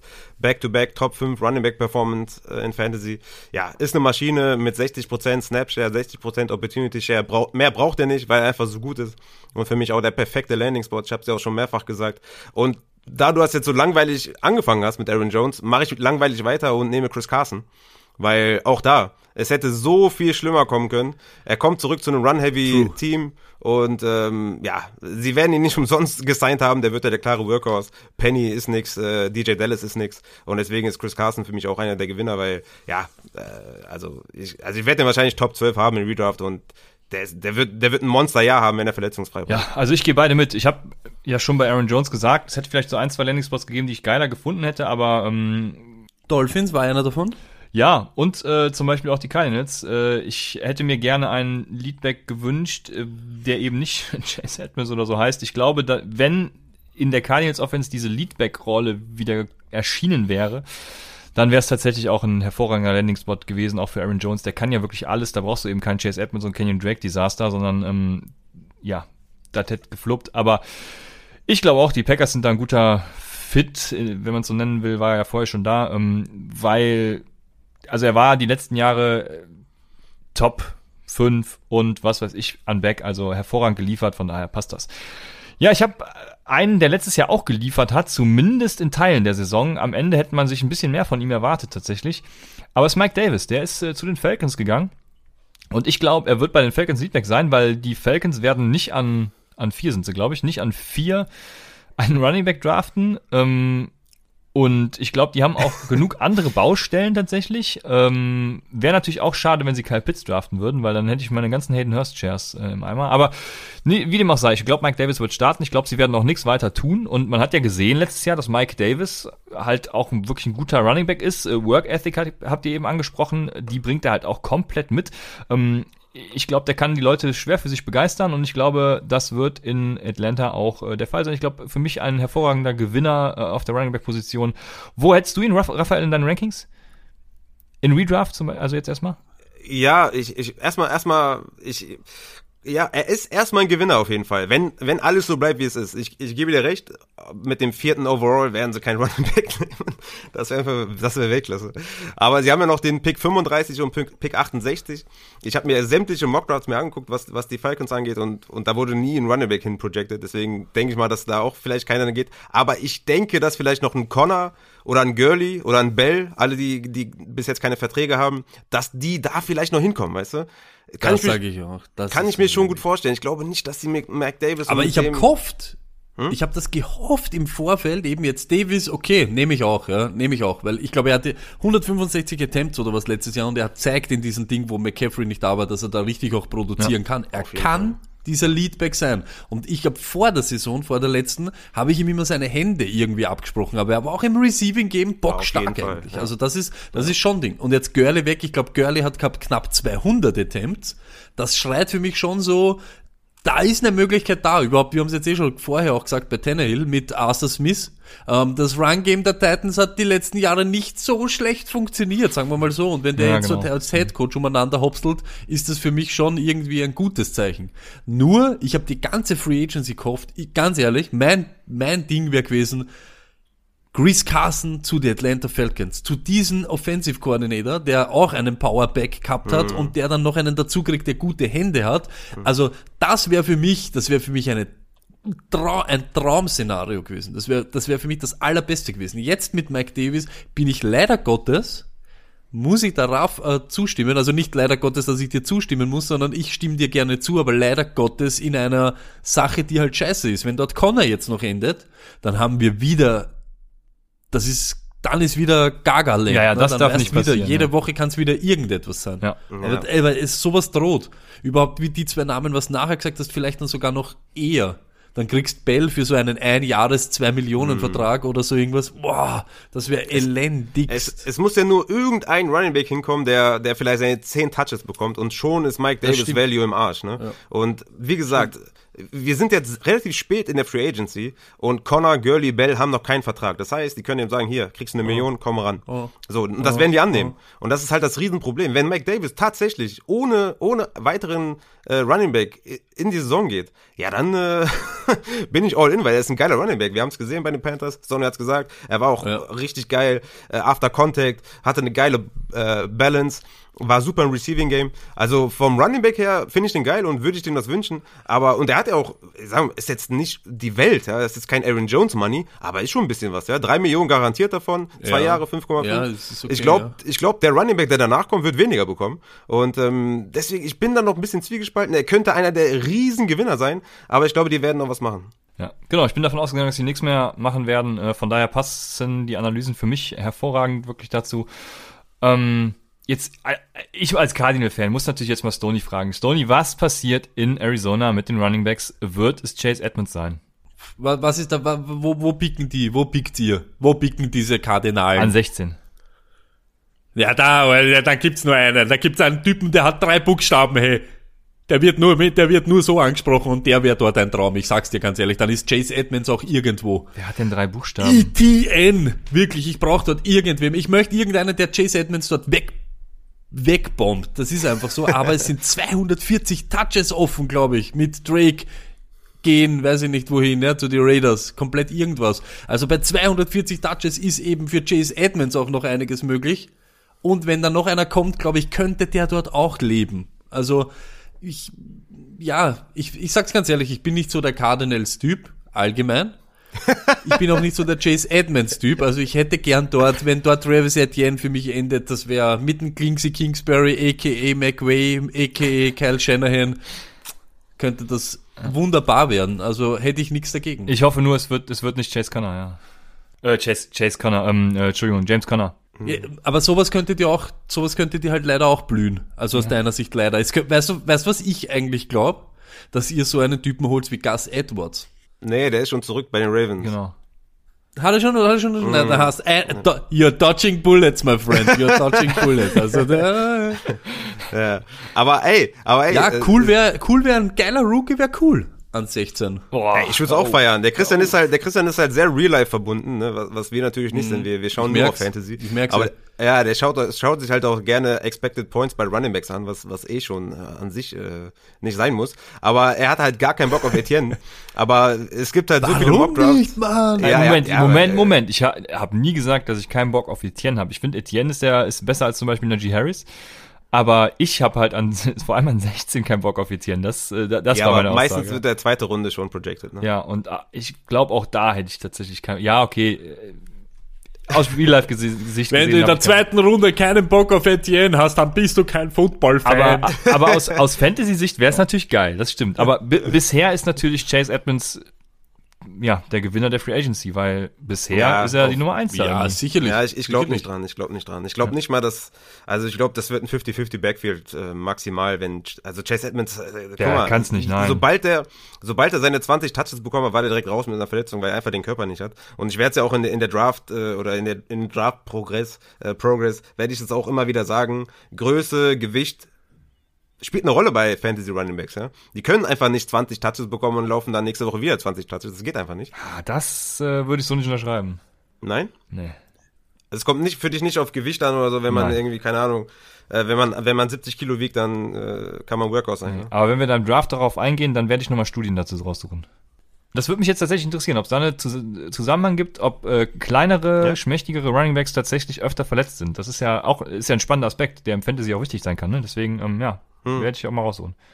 Ich glaube ich glaub nicht dran. Ich glaube, das ist ein Mythos. Ich, ich, den hört man natürlich oft. Glaube ich auch. Aber Ich glaube auch. Ich glaube, dass vieles, und ich bin aber auch so, jeder hat ja so das Spezielle, wo er dann immer schaut und auf das verlasst er sich immer. Ich glaube, der ganze Blödsinn, was wir uns da immer, und ich weiß es, das ist überhaupt nicht böse gemeint, und Stats und Analytics matters. Ich, ich weiß es. Und ich glaube das auch. Nur ich glaube, dass wir in manche Sachen zu viel reininterpretieren, weil es wirklich auch an, den Typen ankommt. Es gibt den großen, langen, der trotzdem der Top-Guy wird und äh, sich trotzdem 700.000 Mal verletzt, jede Woche. Und es gibt aber genauso einen kleinen, äh, eher schmächtigen, der sich nicht verletzt und auch vice versa. Es gibt auch die, die was schnell laufen und dann trotzdem die besseren Runningbacks werden, als wie die, die was, äh, ich glaube, du hast für alle Stats und alle Analytics immer diesen, den Outlier. ja, das ist Ja, so. der Outlier. Das ist tatsächlich Ja, auf so. jeden Fall.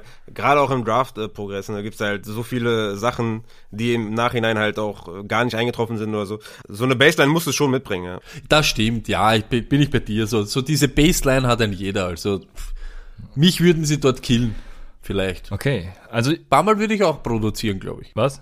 Ich habe gesagt, mich würden sie killen in der NFL, aber ich glaube auch ein paar Mal würde ich trotzdem produzieren. In, in certain weeks bin ich sicher. bin ich sicher Flexworthy meinst du? Wärst du dann? Ah, das auf alle Fälle. Ja. Flexworthy auf alle Fälle. Sehr gut. Also 24 bis 36, book it, book it. So, wir werden jetzt ein bisschen äh, Fahrt aufnehmen hier in der ganzen Sache. Stony muss natürlich gleich, ihr habt es eben gehört, äh, in seinen eigenen Podcast live auf Twitch. Äh, hört gerne, ja, wenn ihr das hört, ist es schon vorbei. Nächste Woche dann äh, rein. Deswegen, wir haben noch ein paar Running Backs. Äh, Raphael, äh, komm, hau einfach mal raus jetzt, wen du so hast. Wir geben ein, zwei Comments ab und dann geht's weiter. Ja, das ist, ich meine, eigentlich ist er, ist er ein Verlierer, weil die Production von letztem Jahr wird er nicht wiederholen. Aber er ist für mich trotzdem ein Gewinner, weil er keinen riesen Threat an, an die Seite bekommen hat und das ist James Robinson. Er hat Carlos Hyde an die Seite bekommen, der für mich keine Gefahr ist, äh, was jetzt die, also natürlich wird er seine fünf bis acht Touches oder so kriegen, Carlos Hyde, aber es hätte deutlich schlimmer kommen können, viel, viel schlimmer für James Robinson und ähm, deswegen ist James Robinson tatsächlich ein Gewinner, obwohl er im Vergleich zu letztem Jahr wahrscheinlich weniger sehen wird an Production, aber trotzdem, es hätte, er, er hätte halt im, im, Draft einen an die Seite bekommen können oder vielleicht ein Running Back, der halt deutlich besser ist als Carlos Hyde, deswegen James Robinson ein Gewinner für mich. Ja, absolut. Glaube ich auch. Ja ich, ganz ehrlich, wenn die, wenn die, wenn die Jacks nicht einen von den Top 3 Running Backs im, im Draft holen, ist er für mich sogar einer der mit der größten Gewinner. Weil ich glaube auch 31 Jahre Hyde, come on, come on. Ja. Dieses Jahr, Change of Pace, wenn, wenn, wenn, wenn äh, Robinson ein paar Schluckeln braucht und da draußen irgendwo ein bisschen was trinken geht, dann komm rein, aber bitte mach nicht zu viel Scheiß. Ne? Ja, das wird dann nach seinem Breakout-Run sein und von daher äh, passt das Ganze für mich, denke ich. So, genau sowas, ja. Ja, ja, ich, ich, ich habe Ronald Jones hier noch stehen. Das ist natürlich völliger Blödsinn, weil Fournette wurde ja gesigned. Also da wird sich nichts ändern an dem Backfield. Er noch ähm, dann ein Verlierer im Endeffekt. Dann ähm, hätte ich... MG3 natürlich, ne? Melvin Gordon auf alle Fälle Gewinner. Ja. Finde ich auch. Klar, Melvin Gordon. Und ich habe noch einen aufgeschrieben tatsächlich. Ähm, das ist Mike Boone. Mike Boone ist für mich auch ein Gewinner, weil Mike Boone wird die Philipp Lindsay-Rolle einnehmen. Er wird äh, nicht die komplette Philipp Lindsay-Rolle, ja. denke ich nicht. Ne? Also ja. Philipp Lindsay hat ja schon viel gesehen. Aber er wird ähm, ein paar Touches sehen, ebenso wie halt in, bei den Jaguars. Und ja, wenn Melvin Gordon irgendwas zustößt, dann äh, ist er für mich auch ein guter Handcuff, weil ich sehe bei den Denver Broncos eben nicht, also keinen, der da sonst noch irgendwie reinspielt vor dem Draft. Ne? Wir sind jetzt in der Free Agency Analyse, aber ähm, ich weiß auch nicht, was ja. sie sonst für Needs haben. Ich finde eigentlich, die Broncos sind so ein komplettes Team, denen fehlt eigentlich nur der Quarterback, deswegen ähm, weiß ich nicht, was sie da tun. Aber bisher Mike ja. Boone, also spannender, äh, spannender Typ. Auf jeden Fall. Vor allem bekommt er jetzt die Möglichkeit, es auch mal anständig zu zeigen. Er war ja sonst eigentlich immer nur da, wenn, wenn Devin Cook ausgefallen ist. Dann haben sie ihn irgendwie noch Amir Abdullah an die Seite gestellt und konnte selbst da auch nicht äh, dann performen oder zeigen, was er kann. so wird er jetzt halt eine ganze Saison lang beweisen können, wie gut er ist. Und ich glaube, er ist ein guter Running Back, deswegen ist er einer der Gewinner. Aber im Gegensatz zu, zu Melvin Gordon, ähm, ja, Melvin Gordon ist für mich auch einer der, der Riesengewinner bei den Running Backs, weil er wird halt wirklich der klare Leadback sein mit seinen 17 bis 20 Touches. Und Mike Boone wird auch was, auch was sehen, weil er hat ja vorher gar nichts gesehen, deswegen ist er auch ein Gewinner. Aber Melvin Gordon für mich da auf jeden Fall einer der Big, ja. Big Gewinner. Ja, sehe ich auch so. Und Melvin Gordon vergessen viele, weil sie ein bisschen enttäuscht sind oder so, aber die letzte Saison, ich sag's noch einmal, ich habe es schon so oft gesagt, war wirklich, wirklich solide. Er war ein knapper 1000 Yard Rusher und er hat immer geliefert, wenn du irgendwas braucht hast. Er hat seine Baseline und das ist eben jetzt genau das. Diese 5, 6 Touches, die in Lindsay immer wedern hat, plus die 2, 3 Receptions, das ist weg. Es ist einfach wieder das sky Limit für MJ3. Yes, baby. Ja. Absolut, dem stimme ich zu. Dann würde ich sagen, kommen wir zu den Verlierern. Oh, ich fange einfach mal an. Und zwar ist mein größter Verlierer tatsächlich Jonathan Taylor, weil den hatte ich vor der Free Agency relativ hoch, hätte ihn äh, wahrscheinlich sogar Top 5 äh, Stand heute Redraft irgendwie gepickt. Aber jetzt äh, natürlich, boah, ich bin, bin da ein bisschen raus. Also er hat Heinz an seiner Seite, was klar war, er hat Wilkins an seiner Seite, was auch klar war. Und jetzt kommt natürlich noch äh, Marlon Mack zurück. Das hätte ich komplett gar nicht erwartet. Ähm, ich erwarte jetzt überhaupt nichts von Marlon Mack oder so, aber ich glaube, dass Marlon Mack neben den anderen beiden eben seine Rolle haben wird, sonst hätten sie ihn nicht wieder zurückgeholt und deswegen wird er seine Upside äh, limitieren und das wird seinen Ownern eben nicht so lieb sein und ja, Marlon Mack natürlich auch gleichzeitig ein Verlierer der Free Agency, weil er überhaupt kein Value haben wird. Aber ich glaube schon, dass er eben Jonathan Taylors Value knapsen wird. Oh, sehe ich, das sehe ich wirklich ganz anders. Sehe gar keine Gefahr durch Marlon Mack, keine Gefahr durch Wilkins. Sehe ich auch keine Gefahr. Äh, höchstens durch Heinz, klar im Receiving Game, aber im Rushing Game sind die beiden ganz klein hinter Jones und Taylor. ist einfach nur eine, ja, so ein Security Death Spieler, Marlon Mack, kommt vom Achillessehnenriss zurück, wo er sich erstmal von erholen muss, zeigen muss, dass er annähernd der Alte sein kann. Für mich null Gefahr für Jonathan Taylor tatsächlich an der Stelle. Ich finde auch, ich, ich sag nur so, natürlich freust du dich nicht, wenn dann noch ein Dritter dort unterschreibt. Natürlich mhm. wäre es besser gewesen, er geht, aber mhm. so viel Angst oder was hätte ich jetzt auch nicht von Mac. Es hat sich für ihn fast nichts geändert. Den hat es vorher in Wirklichkeit dann auch schon gegeben. Mhm. Let's go, der wird den, also. Ja gut, Marlon Mack hat ja auch besser als, als er, er hat das, das bessere Talent und ich glaube auch nicht. Ich glaube nicht, dass ihm so stark trifft. Ja, ja okay, das äh, spannend. Ich äh, glaube tatsächlich, wird sein Ceiling limitieren. Ja, wie, wie sieht's bei euch dann aus, Raphael? Ja, äh, ich meine, ist offensichtlich, aber ich muss halt nennen, ne? Jacobs und Drake. Ich meine, äh, die haben Gabe Jackson verloren, die haben Rodney Hudson verloren, Trent Brown verloren äh, in der O-Line. Äh, also, äh, ich, ich habe keine Worte, was, was da passiert ist. Äh, Drake und Jacobs, das wird der Horror. Ja. Das wird der absolute Horror. Solange sich davon keiner verletzt, wird es der absolute Horror. Und ja, übertrieben, übertriebenes Downgrade für beide. Äh, natürlich für Jacobs noch mehr, weil Jacobs ja ein Top 15 Running Back in Dynasty war. Äh, für Drake gar nicht mal so, also natürlich auch, ne, weil er von den Leadback, von den äh, Cardinals weggeht. Aber Drake war ja nicht der krasse Running Back, aber Jacobs war halt eigentlich derjenige, wo du gedacht hast, okay, wenn der seine Receptions bekommt, die er natürlich auch wieder nicht bekommen hat letztes Jahr, dann ist er ein richtig krasser Running Back. Äh, jetzt mit der Ankunft von Drake äh, sind sogar die, die Rushing-Zahlen in Gefahr, die, die Red Zone in Gefahr, die Endzone in Gefahr, also alles in Gefahr. Beide limitieren sich gegenseitig. Ganz äh, schlimmes Signing aus Real-Life-Sicht, ganz schlimm aus Fantasy-Sicht. Jacobs und Drake mit Abstand natürlich äh, Horror. Sag ich auch.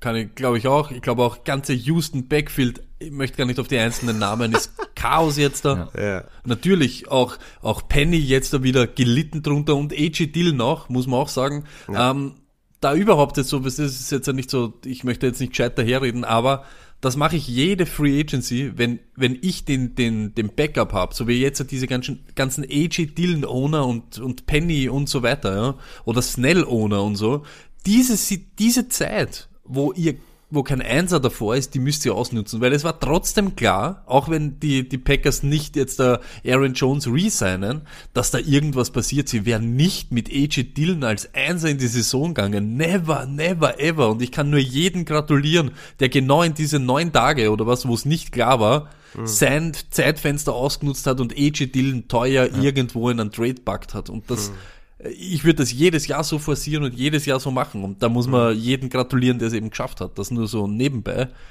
Aber einer von den größten Verlierern ist halt jetzt damit diesem ganzen Ding mit, äh, ich halte nichts von Damian Williams allgemein, aber Monty natürlich nach seinem richtigen Breakout, äh, Second Half of the Season, äh, ja, weiß ich nicht, äh, wie er da performt hat, ist natürlich bitter, weil ich glaube trotzdem mit Terry Cohn jetzt wieder fit und jetzt eben Williams dort, wären es trotzdem keine 54 Receptions und knapp 300 Total Touches. Da, er wird natürlich der Einser sein und er wird der Leadback sein, aber ob es dieses Volumen nochmal spielt, glaube ich fast nicht. Ich hätte es besser eigentlich gar nicht sagen können. Ich hasse Damian Williams, äh, also den Spieler Damian Williams, aber das wird David Montgomery sehr wehtun. Also Glaube das glaube ich. Allein, alleine die, die, die, An oder die, die Rückkehr von Terry Cohen tut ihm schon Genau. weh. Dann noch Damian Williams. Also Monty ist maximal ein Low-End Running Back 2, maximal. Und ja, auch einer der größten Verlierer auf jeden Fall. Ja, auf jeden Fall. Also von meiner Liste hätten wir damit auch jeden durch. Ja, der Stoney hat einfach mal alles abgeackert. Genau, hat er gut gemacht, Genau. ja. Wir haben noch äh, Ronald Jones und Fournette, die, ja, wissen wir beide, behindern sich gegenseitig. Sehr Genau. schade. Ich hätte mir ja gewünscht, dass Fournette in eine Rolle bekommt, wo er der klare Leadback ist bei den.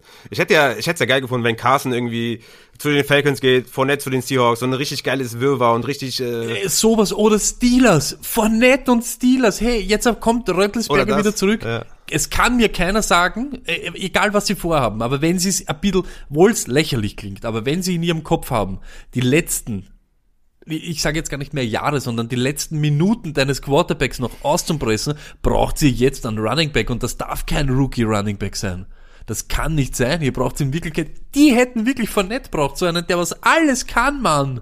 Ihr habt einen, einen Receiving Core, Mörder, ihr habt Ebron, der jetzt auch wieder entdeckt hat, wie man Football spielt, Röttlisberger, eine Top Defense, eine, wirklich eine Mörder Defense und jetzt noch Lenny dazu, Super Bowl Lenny. Den Mann, yeah, let's go. und was die Realität, Stoney? Was die Realität? Wir können. Ja, Lenny- irgendwer, Benny ja. Snell und McDouglas oder McDonald, McDouglas oder McDonald irgendwas, die es eh nicht können. Es ist so elendig. Ja. McFarland, Ja, ja. McFarland. Ja, das Ding ist halt, was mir halt wehtut, dass Fournette, ja, sich das Backfield wieder teilen wird mit Ronald Jones und das ist halt, das ist halt, das tut halt weh. Ja. Ja, auf jeden Fall. Also das ist äh, Code für uns alle und äh, am besten wieder keinen davon draften, außer er fällt wirklich äh, irgendwo ganz tief. Aber ja, Rojo werde ich mit Sicherheit dieses Jahr auch nicht hypen, weil Bruce Arians hasst ihn einfach und das, da, bin, da bin ich raus. Yo, dann sind wir bei den Wide Receivern. Ähm, ja, ich würde Stone ja den Vortritt lassen, aber er hat gerade eben ja alles einmal runtergerattert und äh, deswegen komm, Ra- Raphael, fang mal ganz besonnen an. Oh, ich, ich, ich nehme Terry McLaurin. Ich finde, Terry McLaurin ist der größte Gewinner, weil er einfach YOLO Quarterback Ryan Fitzpatrick an die Seite bekommt. Ja. Endlich, endlich kriegt Terry McLaurin einen vernünftigen Quarterback an die Seite und ich glaube, ey, ich meine, er hat ja wirklich auch letztes Jahr auch nicht schlecht performt und davor das Jahr auch gut performt mit, mit Code äh, Quarterback. Und jetzt mit einem richtig geilen Quarterback noch an die Seite, boah, also sky's the limit, ne? Also, also ich bin richtig hyped, ich bin richtig gespannt auf, auf Terry McLaurin und ich glaube, das wird so ein richtig hartes Breakout-Year für Terry McLaurin. Also ich habe neben Terry McLaurin auch Curtis Samuel, deswegen würde ich fast sagen, äh, die ja, gesamte genau. Washington Footballer Offense, also ich glaube, das wird richtig geil für beide. Ich glaube, Curtis Samuel äh, ist ein Gewinner, weil er einfach jetzt der Wide Receiver, der klare Wide Receiver 2 ist, äh, nicht mehr wie in Carolina der, der klare Wide Receiver 3 dann auch im Endeffekt. Ähm, und Terry McLaurin ist da unbestritten dann auch die Nummer 1. YOLO, äh, Ryan, du hast es gesagt, äh, wird die Dinger die tief werfen. Äh, auf beide und hervorragend. Ich, ah, ich, ich habe richtig Bock drauf. Aber ich, ich, ich hoffe, Curtis Samuel, dass es auch so weitergeht, weil Curtis Samuel 2019 und Curtis Samuel 2020 hat man ja nicht vergleichen können. Und der einzige Unterschied, den ich so wirklich gesehen habe, war, er hat viel mehr, viel mehr Snaps im Slot genommen. Viel mehr, viel mehr, weil das war wahrscheinlich wegen, wegen der Ankunft von Robbie Anderson dort, ne, und DJ Moore und er dann im Slot, was ihm viel besser gemacht hat. Und ich glaube, er hat endlich, oder er hat eben diese Upside mit diesen, dieser Rushing Upside mit 41 Carries und weiß ich nicht, plus, keine Ahnung, 200 Yards oder was er dort gemacht hat. Das Problem, was ich nur sehe, er geht jetzt genau nach Washington, was zwar gut ist für Terry McLaurin, weil vielleicht auch der Fokus nicht nur auf ihn im Passing Game ist und auf den Logan Thomas oder was, aber er geht genau wieder zu dem Offensive Coordinator, der ihn bei den Panthers in Wirklichkeit nicht nutzen hat können und der jahrelang mit ihm nichts anfangen hat können. Kaum war der weg, hat er eigentlich top produziert letztes Jahr, war so ein richtiger Breakout-Guy und jetzt geht er wieder zurück zu diesem Turner.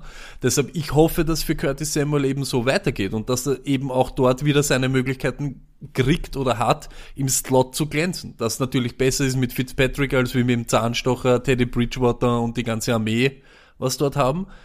Aber ich hoffe, dass das dem auch so ist, dass er auch ein wirklicher Gewinner sein wird. Das habe ich auch von Anfang an immer gesagt und gut, dass du es nochmal sagst. Er muss vernünftig eingesetzt werden. Und das ist halt die Gefahr, mhm. die ich auch sehe, was passieren kann, dass er nicht vernünftig eingesetzt wird. Das ist das Einzige, was passieren kann. Aber an sich müssten die Targets steigen und dann natürlich auch die Production steigen. Aber ich hoffe auch wirklich sehr, dass sie ihn vernünftig einsetzen und dann auch vielleicht zu einem Low-End Wide Receiver 2 oder sowas machen. Das wäre das Upside für ihn. Im schlimmsten Falle äh, ist er halt nur ein Red Receiver 3 in, in Fantasy. Aber sie müssen ihn einsetzen, das ist ganz wichtig. Ja, ja. ja du hast mit ins Slot gesagt, das ist äh, ein Oh. Stichwort gewesen, wirklich. Da war er halt dann wirklich, da war der Money und das stimmt auch. Fall. Aber ich hoffe auch, dass das dort eben auch passiert und dass eben so ähnlich, eben die Usage ähnlich ist. Ja. ja. Hoffen wir, kann man eh nur, kann man eh nur. Wir sind leider nicht, die dort äh, ja die Plays callen. Noch nicht.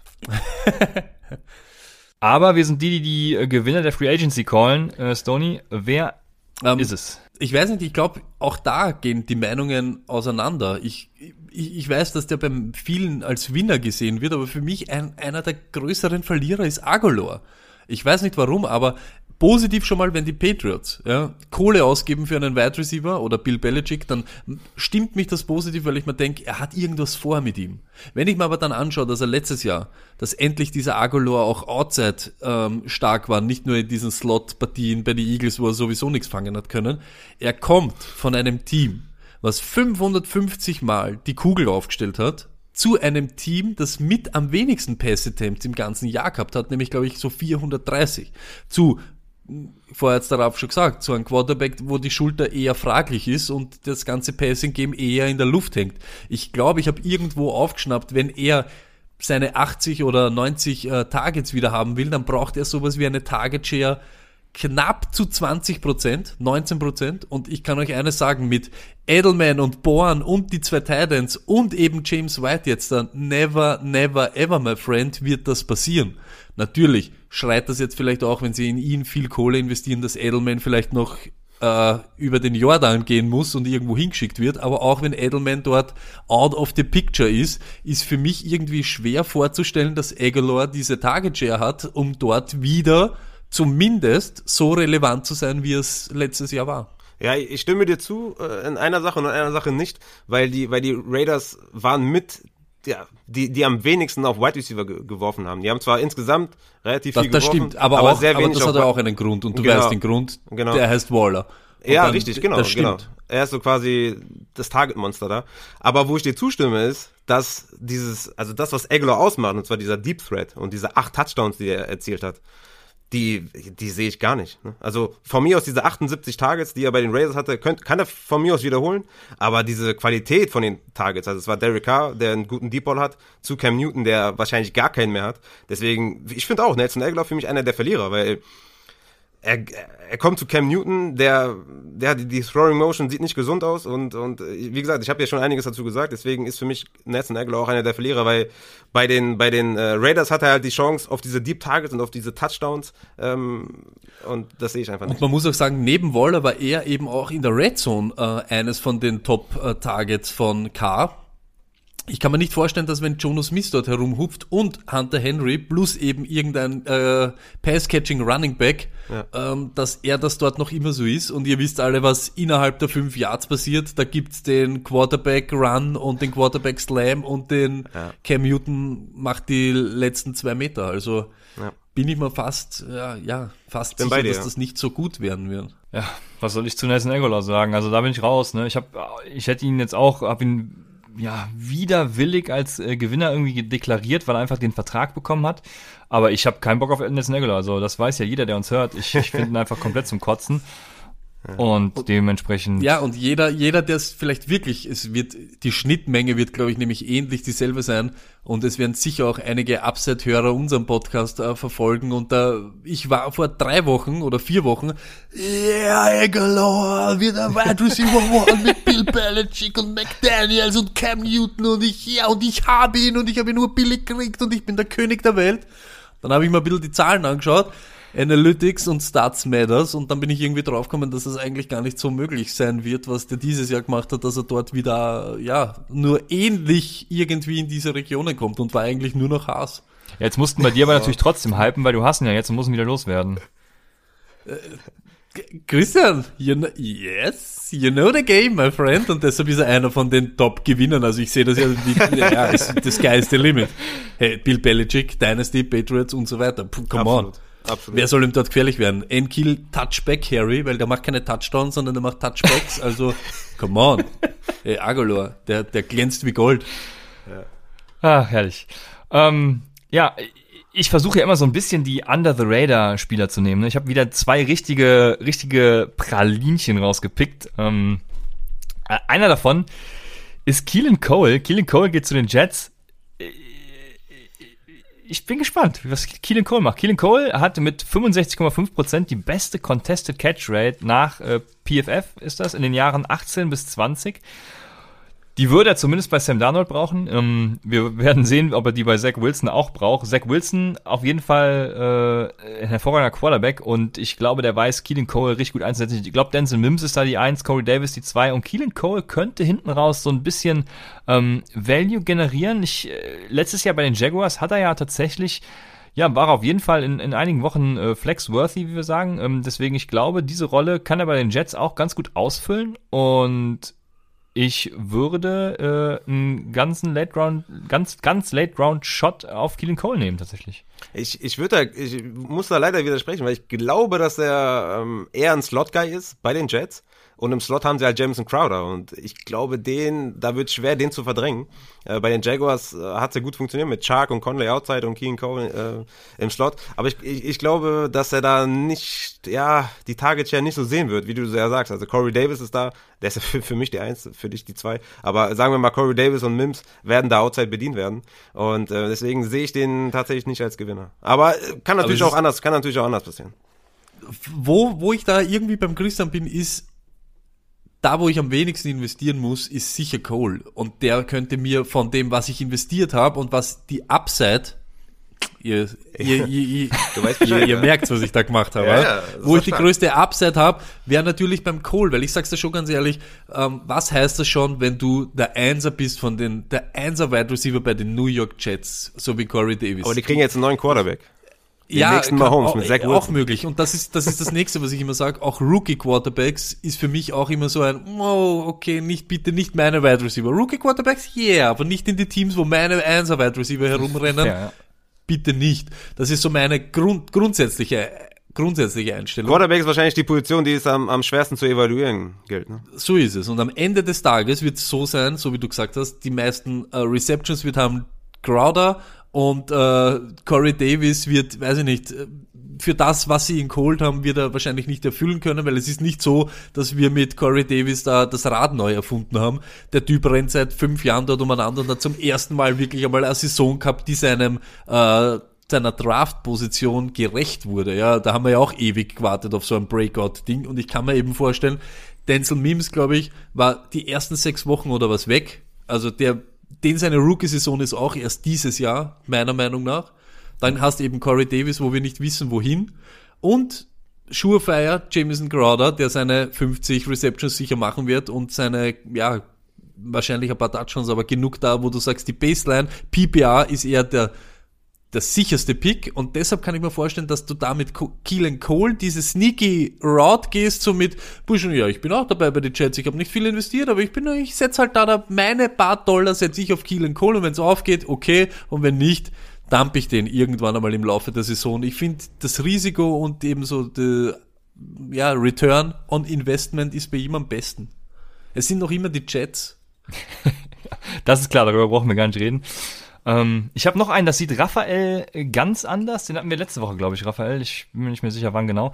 Äh, das ist Josh Reynolds. Josh Reynolds hatte letztes Jahr 81 Targets für 52 Receptions, 600, äh, ja, ein bisschen mehr als 600 Receiving Yards, zwei Touchdowns. Er hat nicht die geilsten Stats jetzt auch, so 1,26 Yards per Route Run ist eigentlich ziemlich, ziemlich äh, schlecht sogar. Ein A-Dot von 11,4. Ähm, ja, keine Ahnung. Ich, ich, ich glaube, er wird als äh, Wide Receiver 2, der er ja im Moment ist, ähm, wird er als Gewinner aus der Free Agency hervorgehen, weil ich glaube, die Statline von, von 600 Yards, die wird er knacken. Und damit ist er halt schon ein solider Flexer, in den ich dann auch wieder nicht viel investieren muss, weil Josh Reynolds wahrscheinlich irgendwie auch wieder keiner auf dem Schirm hat und der geht, weiß ich nicht, was, wo geht der in irgendwelchen Startup-Drafts oder so? Elfte, zwölfte, spätere Runden, je nachdem, IDP, keine Ahnung, äh, Offense meine ich jetzt nur. Ja, also da muss ich nichts investieren. Du musst einmal kurz sagen, wo der jetzt ist. Ach so, Entschuldigung, der ist bei den Tennessee Titans. Dankeschön. okay. Ja, Tennessee Titans, aber so prinzipiell ich glaube jetzt auch nicht, dass er einer der großen Gewinner ist, aber natürlich verbessert er ein bisschen so seine Situation.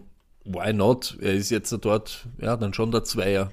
Wer seine Situation dort verbessert hat, ist AJ Brown, wenn der Auf noch eine Fall. bessere Situation braucht, ne? Noch einmal ein paar Tage jetzt weg mit Corey Davis, der wird sowieso zerlegen nächstes Jahr. Ja, ich glaube auch. Also ich habe ich glaub, ich hab AJ Brown in meinem Dynasty Ranking Top 3 in Wide Receiver, weil, ey, Mann, der Typ ist 23. Äh, ich, ich, ich habe ihn dann zwei. Ich habe ihn genau hinter Adams, Adams und dann AJ Brown. Das ja, weil so der Ding. Typ ist eine Maschine. Du musst ihn nur den Ball zuwerfen. Glaube ich auch. Du kannst sogar, ja. du kannst ihn sogar, du kannst ihn sogar in den Rücken schmeißen. Der fängt den und läuft dann halt die 80 Yards. Äh, joggt der in die Endzone, ist halt ein kranker Mensch. Ja.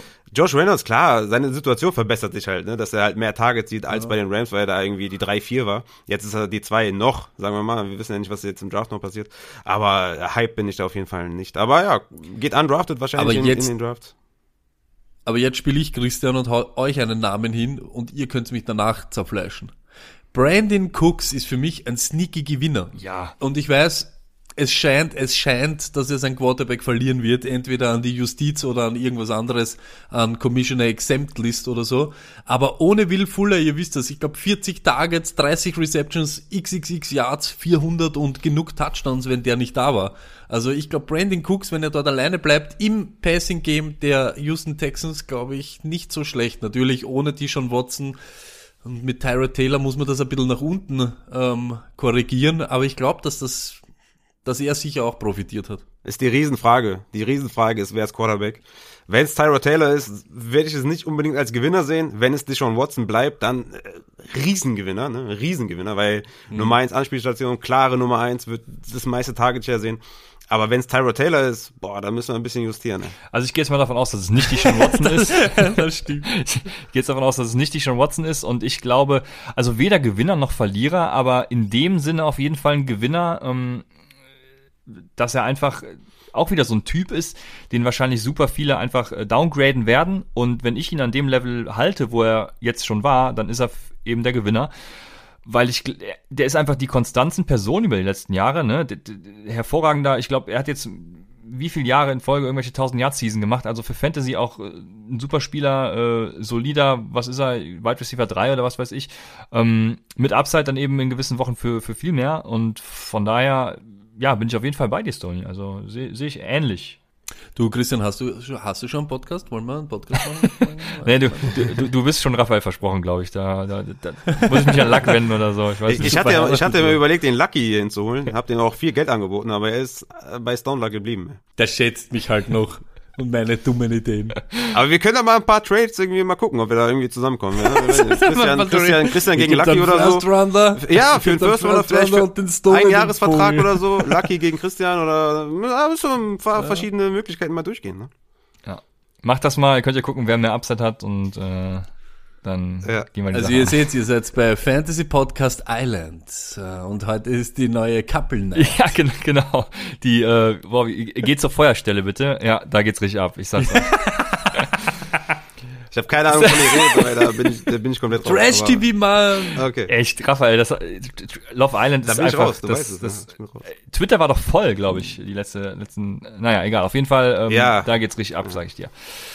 Kommen wir zu den Verlierern der Free Agency und da, da machen wir direkt mit einem weiter, würde ich sagen. Also jetzt fange ich mal an und ich nehme äh, einen, der letztes Jahr noch mit Brandon Cooks zusammengespielt hat. Das ist Will Fuller. Will Fuller ist für mich ein, ein herber, großer Verlierer. Einfach, äh, vor allem vordergründig, einfach aus dem Grund, dass er jetzt statt die Sean Watson hat, eben mit Tua Tango Valoa leben muss. Hm. Jo, und er hat trotzdem noch die Wonte Parker auf der anderen Seite. Also irgendwie, hm. keine Ahnung, ich, Will Fuller hat für mich extrem an Value verloren und ist sowieso, wird er 16 Spiele machen? Das ist sowieso mal die Frage, aber ich will hm. keine Verletzung projecten, deswegen ähm, gehe ich einfach mal davon aus, dass ja, trotzdem für mich ein Verlierer.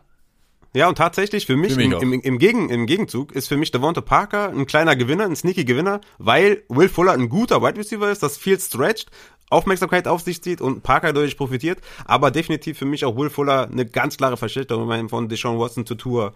Also viel, viel schlimmer geht's nicht, also viel schlimmer kann die Schere nicht auseinandergehen. Von daher ist er auf jeden Fall ein Verlierer und bleibt abzuwarten, wie da die Offense funktioniert.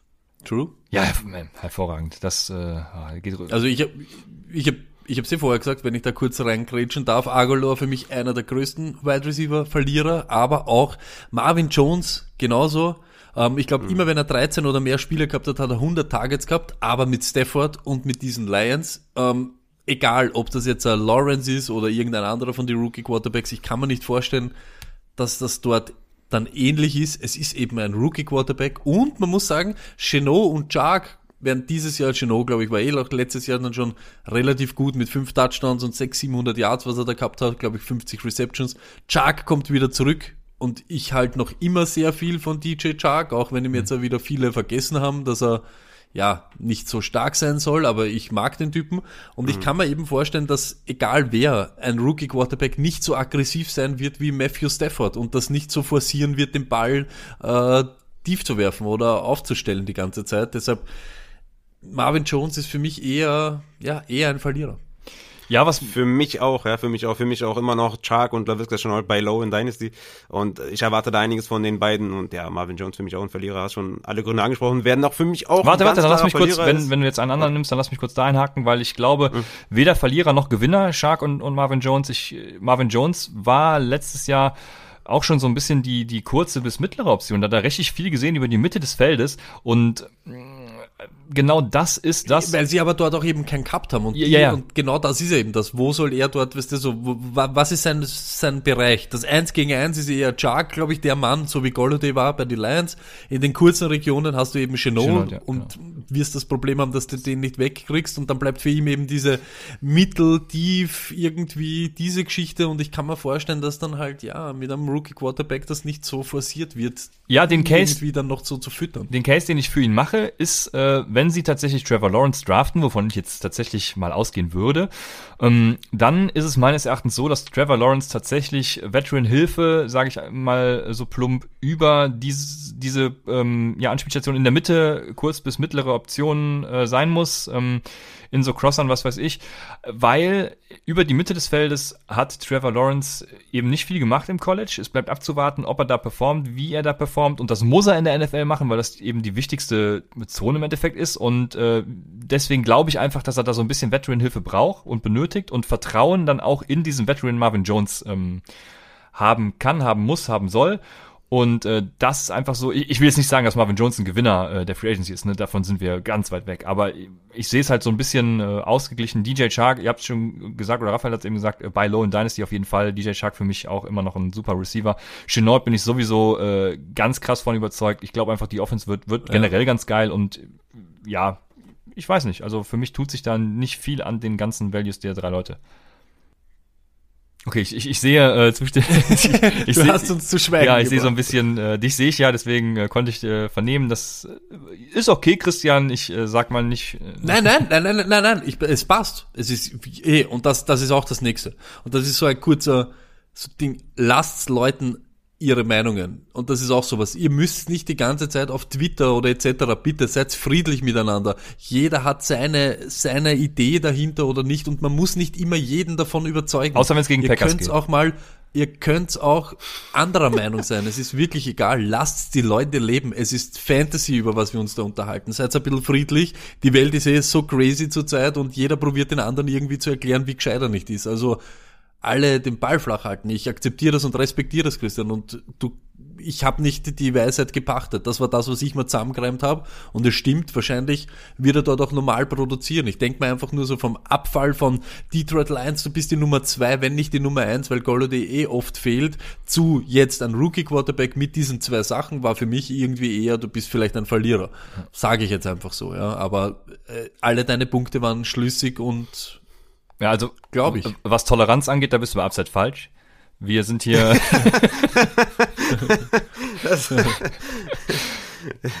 Unsere Meinung ist auf jeden Fall die richtige. Deswegen, Raphael, hast du noch Verlierer?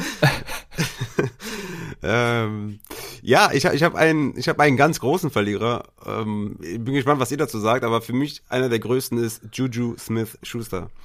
Zum einen, weil er nicht zu den Chiefs gegangen ist und zum anderen, Wolltest du mich weil jetzt die Nummer drei triggern? ist. Oder ich merke, wie mein Puls schon wieder schneller wird. Okay, also äh, ja, genau. Zum einen, weil er äh, nicht zu den Chiefs gegangen ist und zum anderen, weil er halt die Nummer drei ist in, in seinem Team und äh, ja, Fantasy-wise auch in der weit über drei Region ist und ja, für mich hat er einen Step nach hinten gemacht, weil er hätte bessere Möglichkeiten haben können, wie zum Beispiel bei den Chiefs.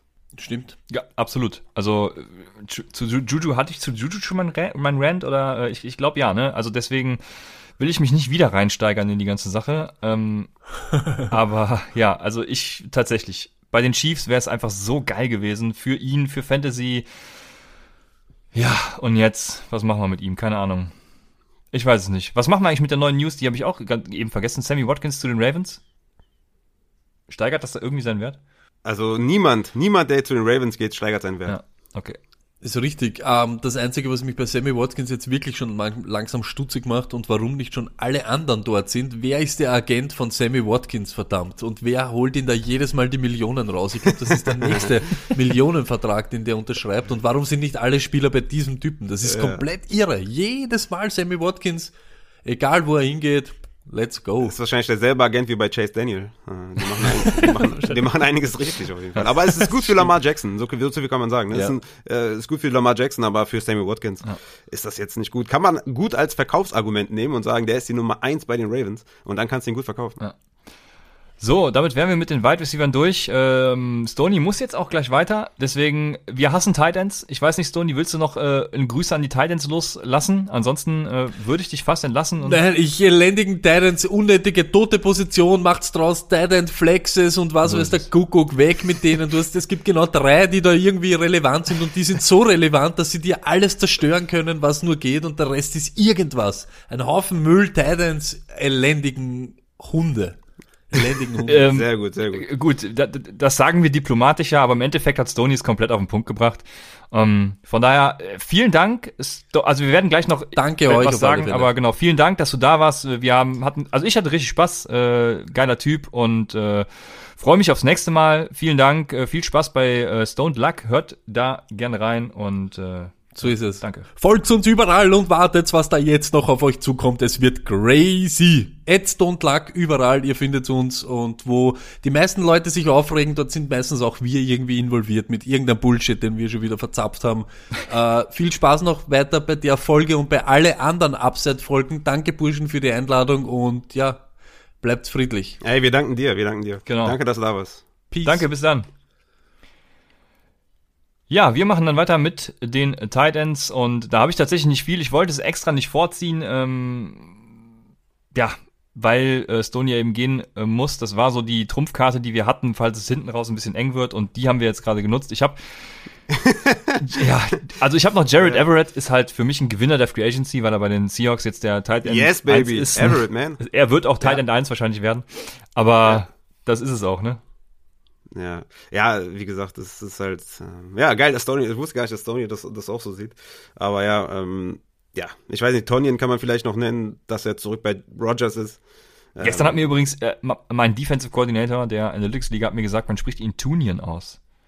Auf gar keinen Fall mache ich das. Habe ich mir, habe ich mir dann auch gedacht, ja. Ne, das, da bin ich raus. es, es, hört sich, es hört sich falsch an, so, weißt du, deswegen, also, das, das mache ich einfach nicht. Sorry, so. Ähm, aber er, er, er könnte ein Gewinner sein, so, wie gesagt, er war Tight End 3 overall mit 50 Receptions, 568 Yards und 10 Touchdowns, also wirklich keine gute Saison, deswegen macht eine Receiver Flex aus der, aus der Ja. Tight End Position. Ähm, aber er könnte wahrscheinlich einer der Gewinner sein, in Robert Tonyan, weil er zurück bei den, äh, den Packers ist. Ja. ja, Verlierer, natürlich der Klassiker, den alle sehen, ähm, Hunter Henry und Johnny Smith, ne? Und ansonsten würde ich sagen, macht einen Receiver-Flex draus, wie Stoney gesagt hat, äh, etwas energischer tatsächlich noch. Wir sagen es ja auch schon seit längerer Zeit, von daher, ähm, Lass uns noch mal, äh, lass uns noch mal kurz äh, wenigstens über äh, zwei, drei äh, Wide Receiver noch quatschen, Okay. ähm, die ich noch auf der Liste hatte. War jetzt ein schneller Abgang, weil, aber ne, die haben halt Live-Aufnahme, deswegen kann man jetzt einfach sagen, komm, bleib noch ein bisschen länger hier. Die müssen ja auch dann noch ein bisschen vorbereiten. Genau, ich glaube, die fangen jetzt, glaube ich, in ein paar Minuten an. Deswegen musste Stoney jetzt gehen. Aber lass uns vielleicht noch mal über Chris Godwin, Allen Robinson und Kenny Golladay sprechen. Ja, Chris Godwin ist für mich ein Verlierer tatsächlich, weil er hätte Mhm. so viel geile Optionen gehabt. Er ist ein hervorragender Wide Receiver. Wenn Antonio Brown zurückkommt, ähm, Ja. Dann sowieso. Die- Und selbst mit Scotty Miller und Tyler Johnson, glaube ich, äh, ist das schon, also ich glaube, er hätte eine richtig geile Wide Receiver 1 Rolle irgendwo haben können ähm, oder zumindest mal eine gute Slot Receiver äh, Rolle als Wide Receiver 2 und ich glaube einfach bei den Bucks weiß ich nicht. Also wenn wenn Player of Lady da wieder irgendwie der Receiving Leader wird und, und nee, ich habe einfach kein Vertrauen in Bruce Arians. Ich glaube, es ist für mich ein Verlierer. Ja, man muss vielleicht bei, deswegen habe ich die drei jetzt nochmal äh, im Ganzen genannt, also Godwin, Kenny Golladay und Allen Robinson. Das sind für mich alle Verlierer, aber nicht so, dass ich jetzt sage, das sind Wide Receiver 3 oder Low End Ja, 2. das auf gar so. keinen Fall. Nein, nein, nein. Genau, die sind für mich immer noch Top Receiver in den Top 20. Äh, sind, sie, sind sie alle drei noch drin, aber die hätten es halt jeweils besser haben können. Ne? Und Chris Godwin, ja, er geht wieder zurück zu den Buccaneers. Mal schauen, was mit, äh, mit Antonio Brown ist. Wenn der auch noch dazu kommt, dann äh, wird es natürlich noch mal ein bisschen schwieriger für das ganze Receiving Core. Wenn Antonio Brown nicht zurückkommt, bin ich dann noch ein bisschen optimistischer tatsächlich, weil ich glaube, dass Tyler Johnson da nicht die große Gefahr sein wird, zumindest nicht so groß wie Antonio Brown. Und bei Allen Robinson quasi das gleiche. Er hat ja jetzt die letzten zwei Jahre, oder ja, die ganze Karriere nur Code Quarterback gehabt bekommt jetzt Andy Dalton wahrscheinlich ein Upgrade auf der Quarterback-Position, aber halt insgesamt hätte es halt viel besser kommen können für Allen Robinson. Ist trotzdem immer noch ein wahrscheinlich ein Redraft, ein Wide Receiver 1, das weiß ich noch nicht, ich, bin ich noch nicht durchgegangen, aber wahrscheinlich Wide Receiver 1, also Top 12. Und Kenny Golladay quasi das gleiche. Ich glaube, das ist gut für Danny Jones ähm, und für die ganze Offense der Giants, aber für ihn selbst glaube ich eher, eher ein kleines Downgrade, jetzt kein hartes, dass ich sage, der ist jetzt irgendwie ein Wide Receiver 24 oder so, aber schon für mich jetzt nicht in der Wide Receiver 1 Diskussion, sondern eher so in der ja, mit, mit zwei oder High-End zwei, so in der Region. Wie gesagt, alles ein bisschen, ein kleines Downgrade für alle drei, aber kein, wo ich jetzt sage, den, mit dem will ich nichts zu tun haben oder so. Raphael, du hast es hervorragend ausgeführt. Ich hätte dem nichts hinzuzufügen, wenn du Kenny Golladay in der Wide Receiver 1 Region gelassen hättest. Also für mich dann auf keinen Fall, ich werde ihn nicht mehr auf drei, drei ranken, aber ähm, Ja. ich werde ihn krass äh, runterstufen in dem Sinne, äh, aber ich habe jetzt gerade kein Ranking vor mir, aber ich werde ihn auf jeden Fall, denke ich, äh, als Wide Receiver 1 lassen. Äh, also nicht wundern, wenn er jetzt in den Rankings irgendwie äh, am Donnerstag oder Mittwoch, wenn sie rauskommen, ich weiß noch nicht genau, dann irgendwie auf 13, 14 ist. Deswegen, aber irgendwie so, ich glaube schon, dass er noch Wide Receiver 1 bleibt. Aber nichtsdestotrotz, ich habe ich hab dem Ganzen nichts hinzuzufügen. Du hast es hervorragend ausgeführt. Genauso ist es. Also nicht zu viel am Wert verlieren, aber trotzdem halt irgendwie in gewissem Maßen Verlierer. Passt für mich hervorragend. Und ähm, ja, Raphael, was machen wir nächste Woche? Starten wir in die Draft-Season? Ja, wir starten in die Draft Season. Es ist Draft Season und wir haben jetzt, glaube ich, noch genau einen Monat, ne? Wir haben den 29, Ja. ich glaube, am 29.04. ist Draft, ne? Boah, das ist eine äh, tatsächlich sehr gute Frage. Ich habe auf jeden Fall Urlaub am, am Freitag. Ähm, am 29.04. beziehungsweise in der ist Nacht vom ne? 29. auf den 30. ist bei uns die erste äh, Runde, ja, genau. Und dementsprechend haben wir noch genau einen Monat und haben jetzt noch eins, zwei, drei, vier Folgen offen. Da wird einiges kommen. Das, äh, da werden wir hart über Rookies sprechen. Ja, zu unserem weiteren Vorgehen passt natürlich auch sehr gut die Mailback-Frage von Tino Saurier. Der fragt nämlich, ja, wie im Groben der Draft Guide mit Julian aussehen wird, ob es ein NFL Draft Guide wird, äh, auf welcher Basis, setting-wise wird der Guide sein und ob er vor oder nach dem NFL Draft kommen wird. Und er wird, wir haben das mal so besprochen, quasi in der Woche des Drafts kommen.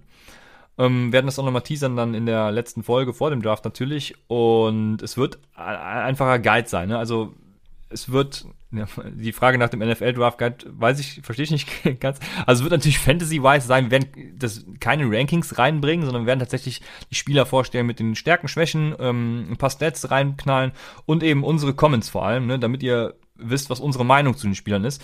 Ähm, da werden wir natürlich eine Tendenz abgeben, wo wir den haben und so, aber äh, die finalen Rankings werden wir natürlich erst nach dem Draft machen können und die werden auch nach dem Draft dann natürlich von uns kommen.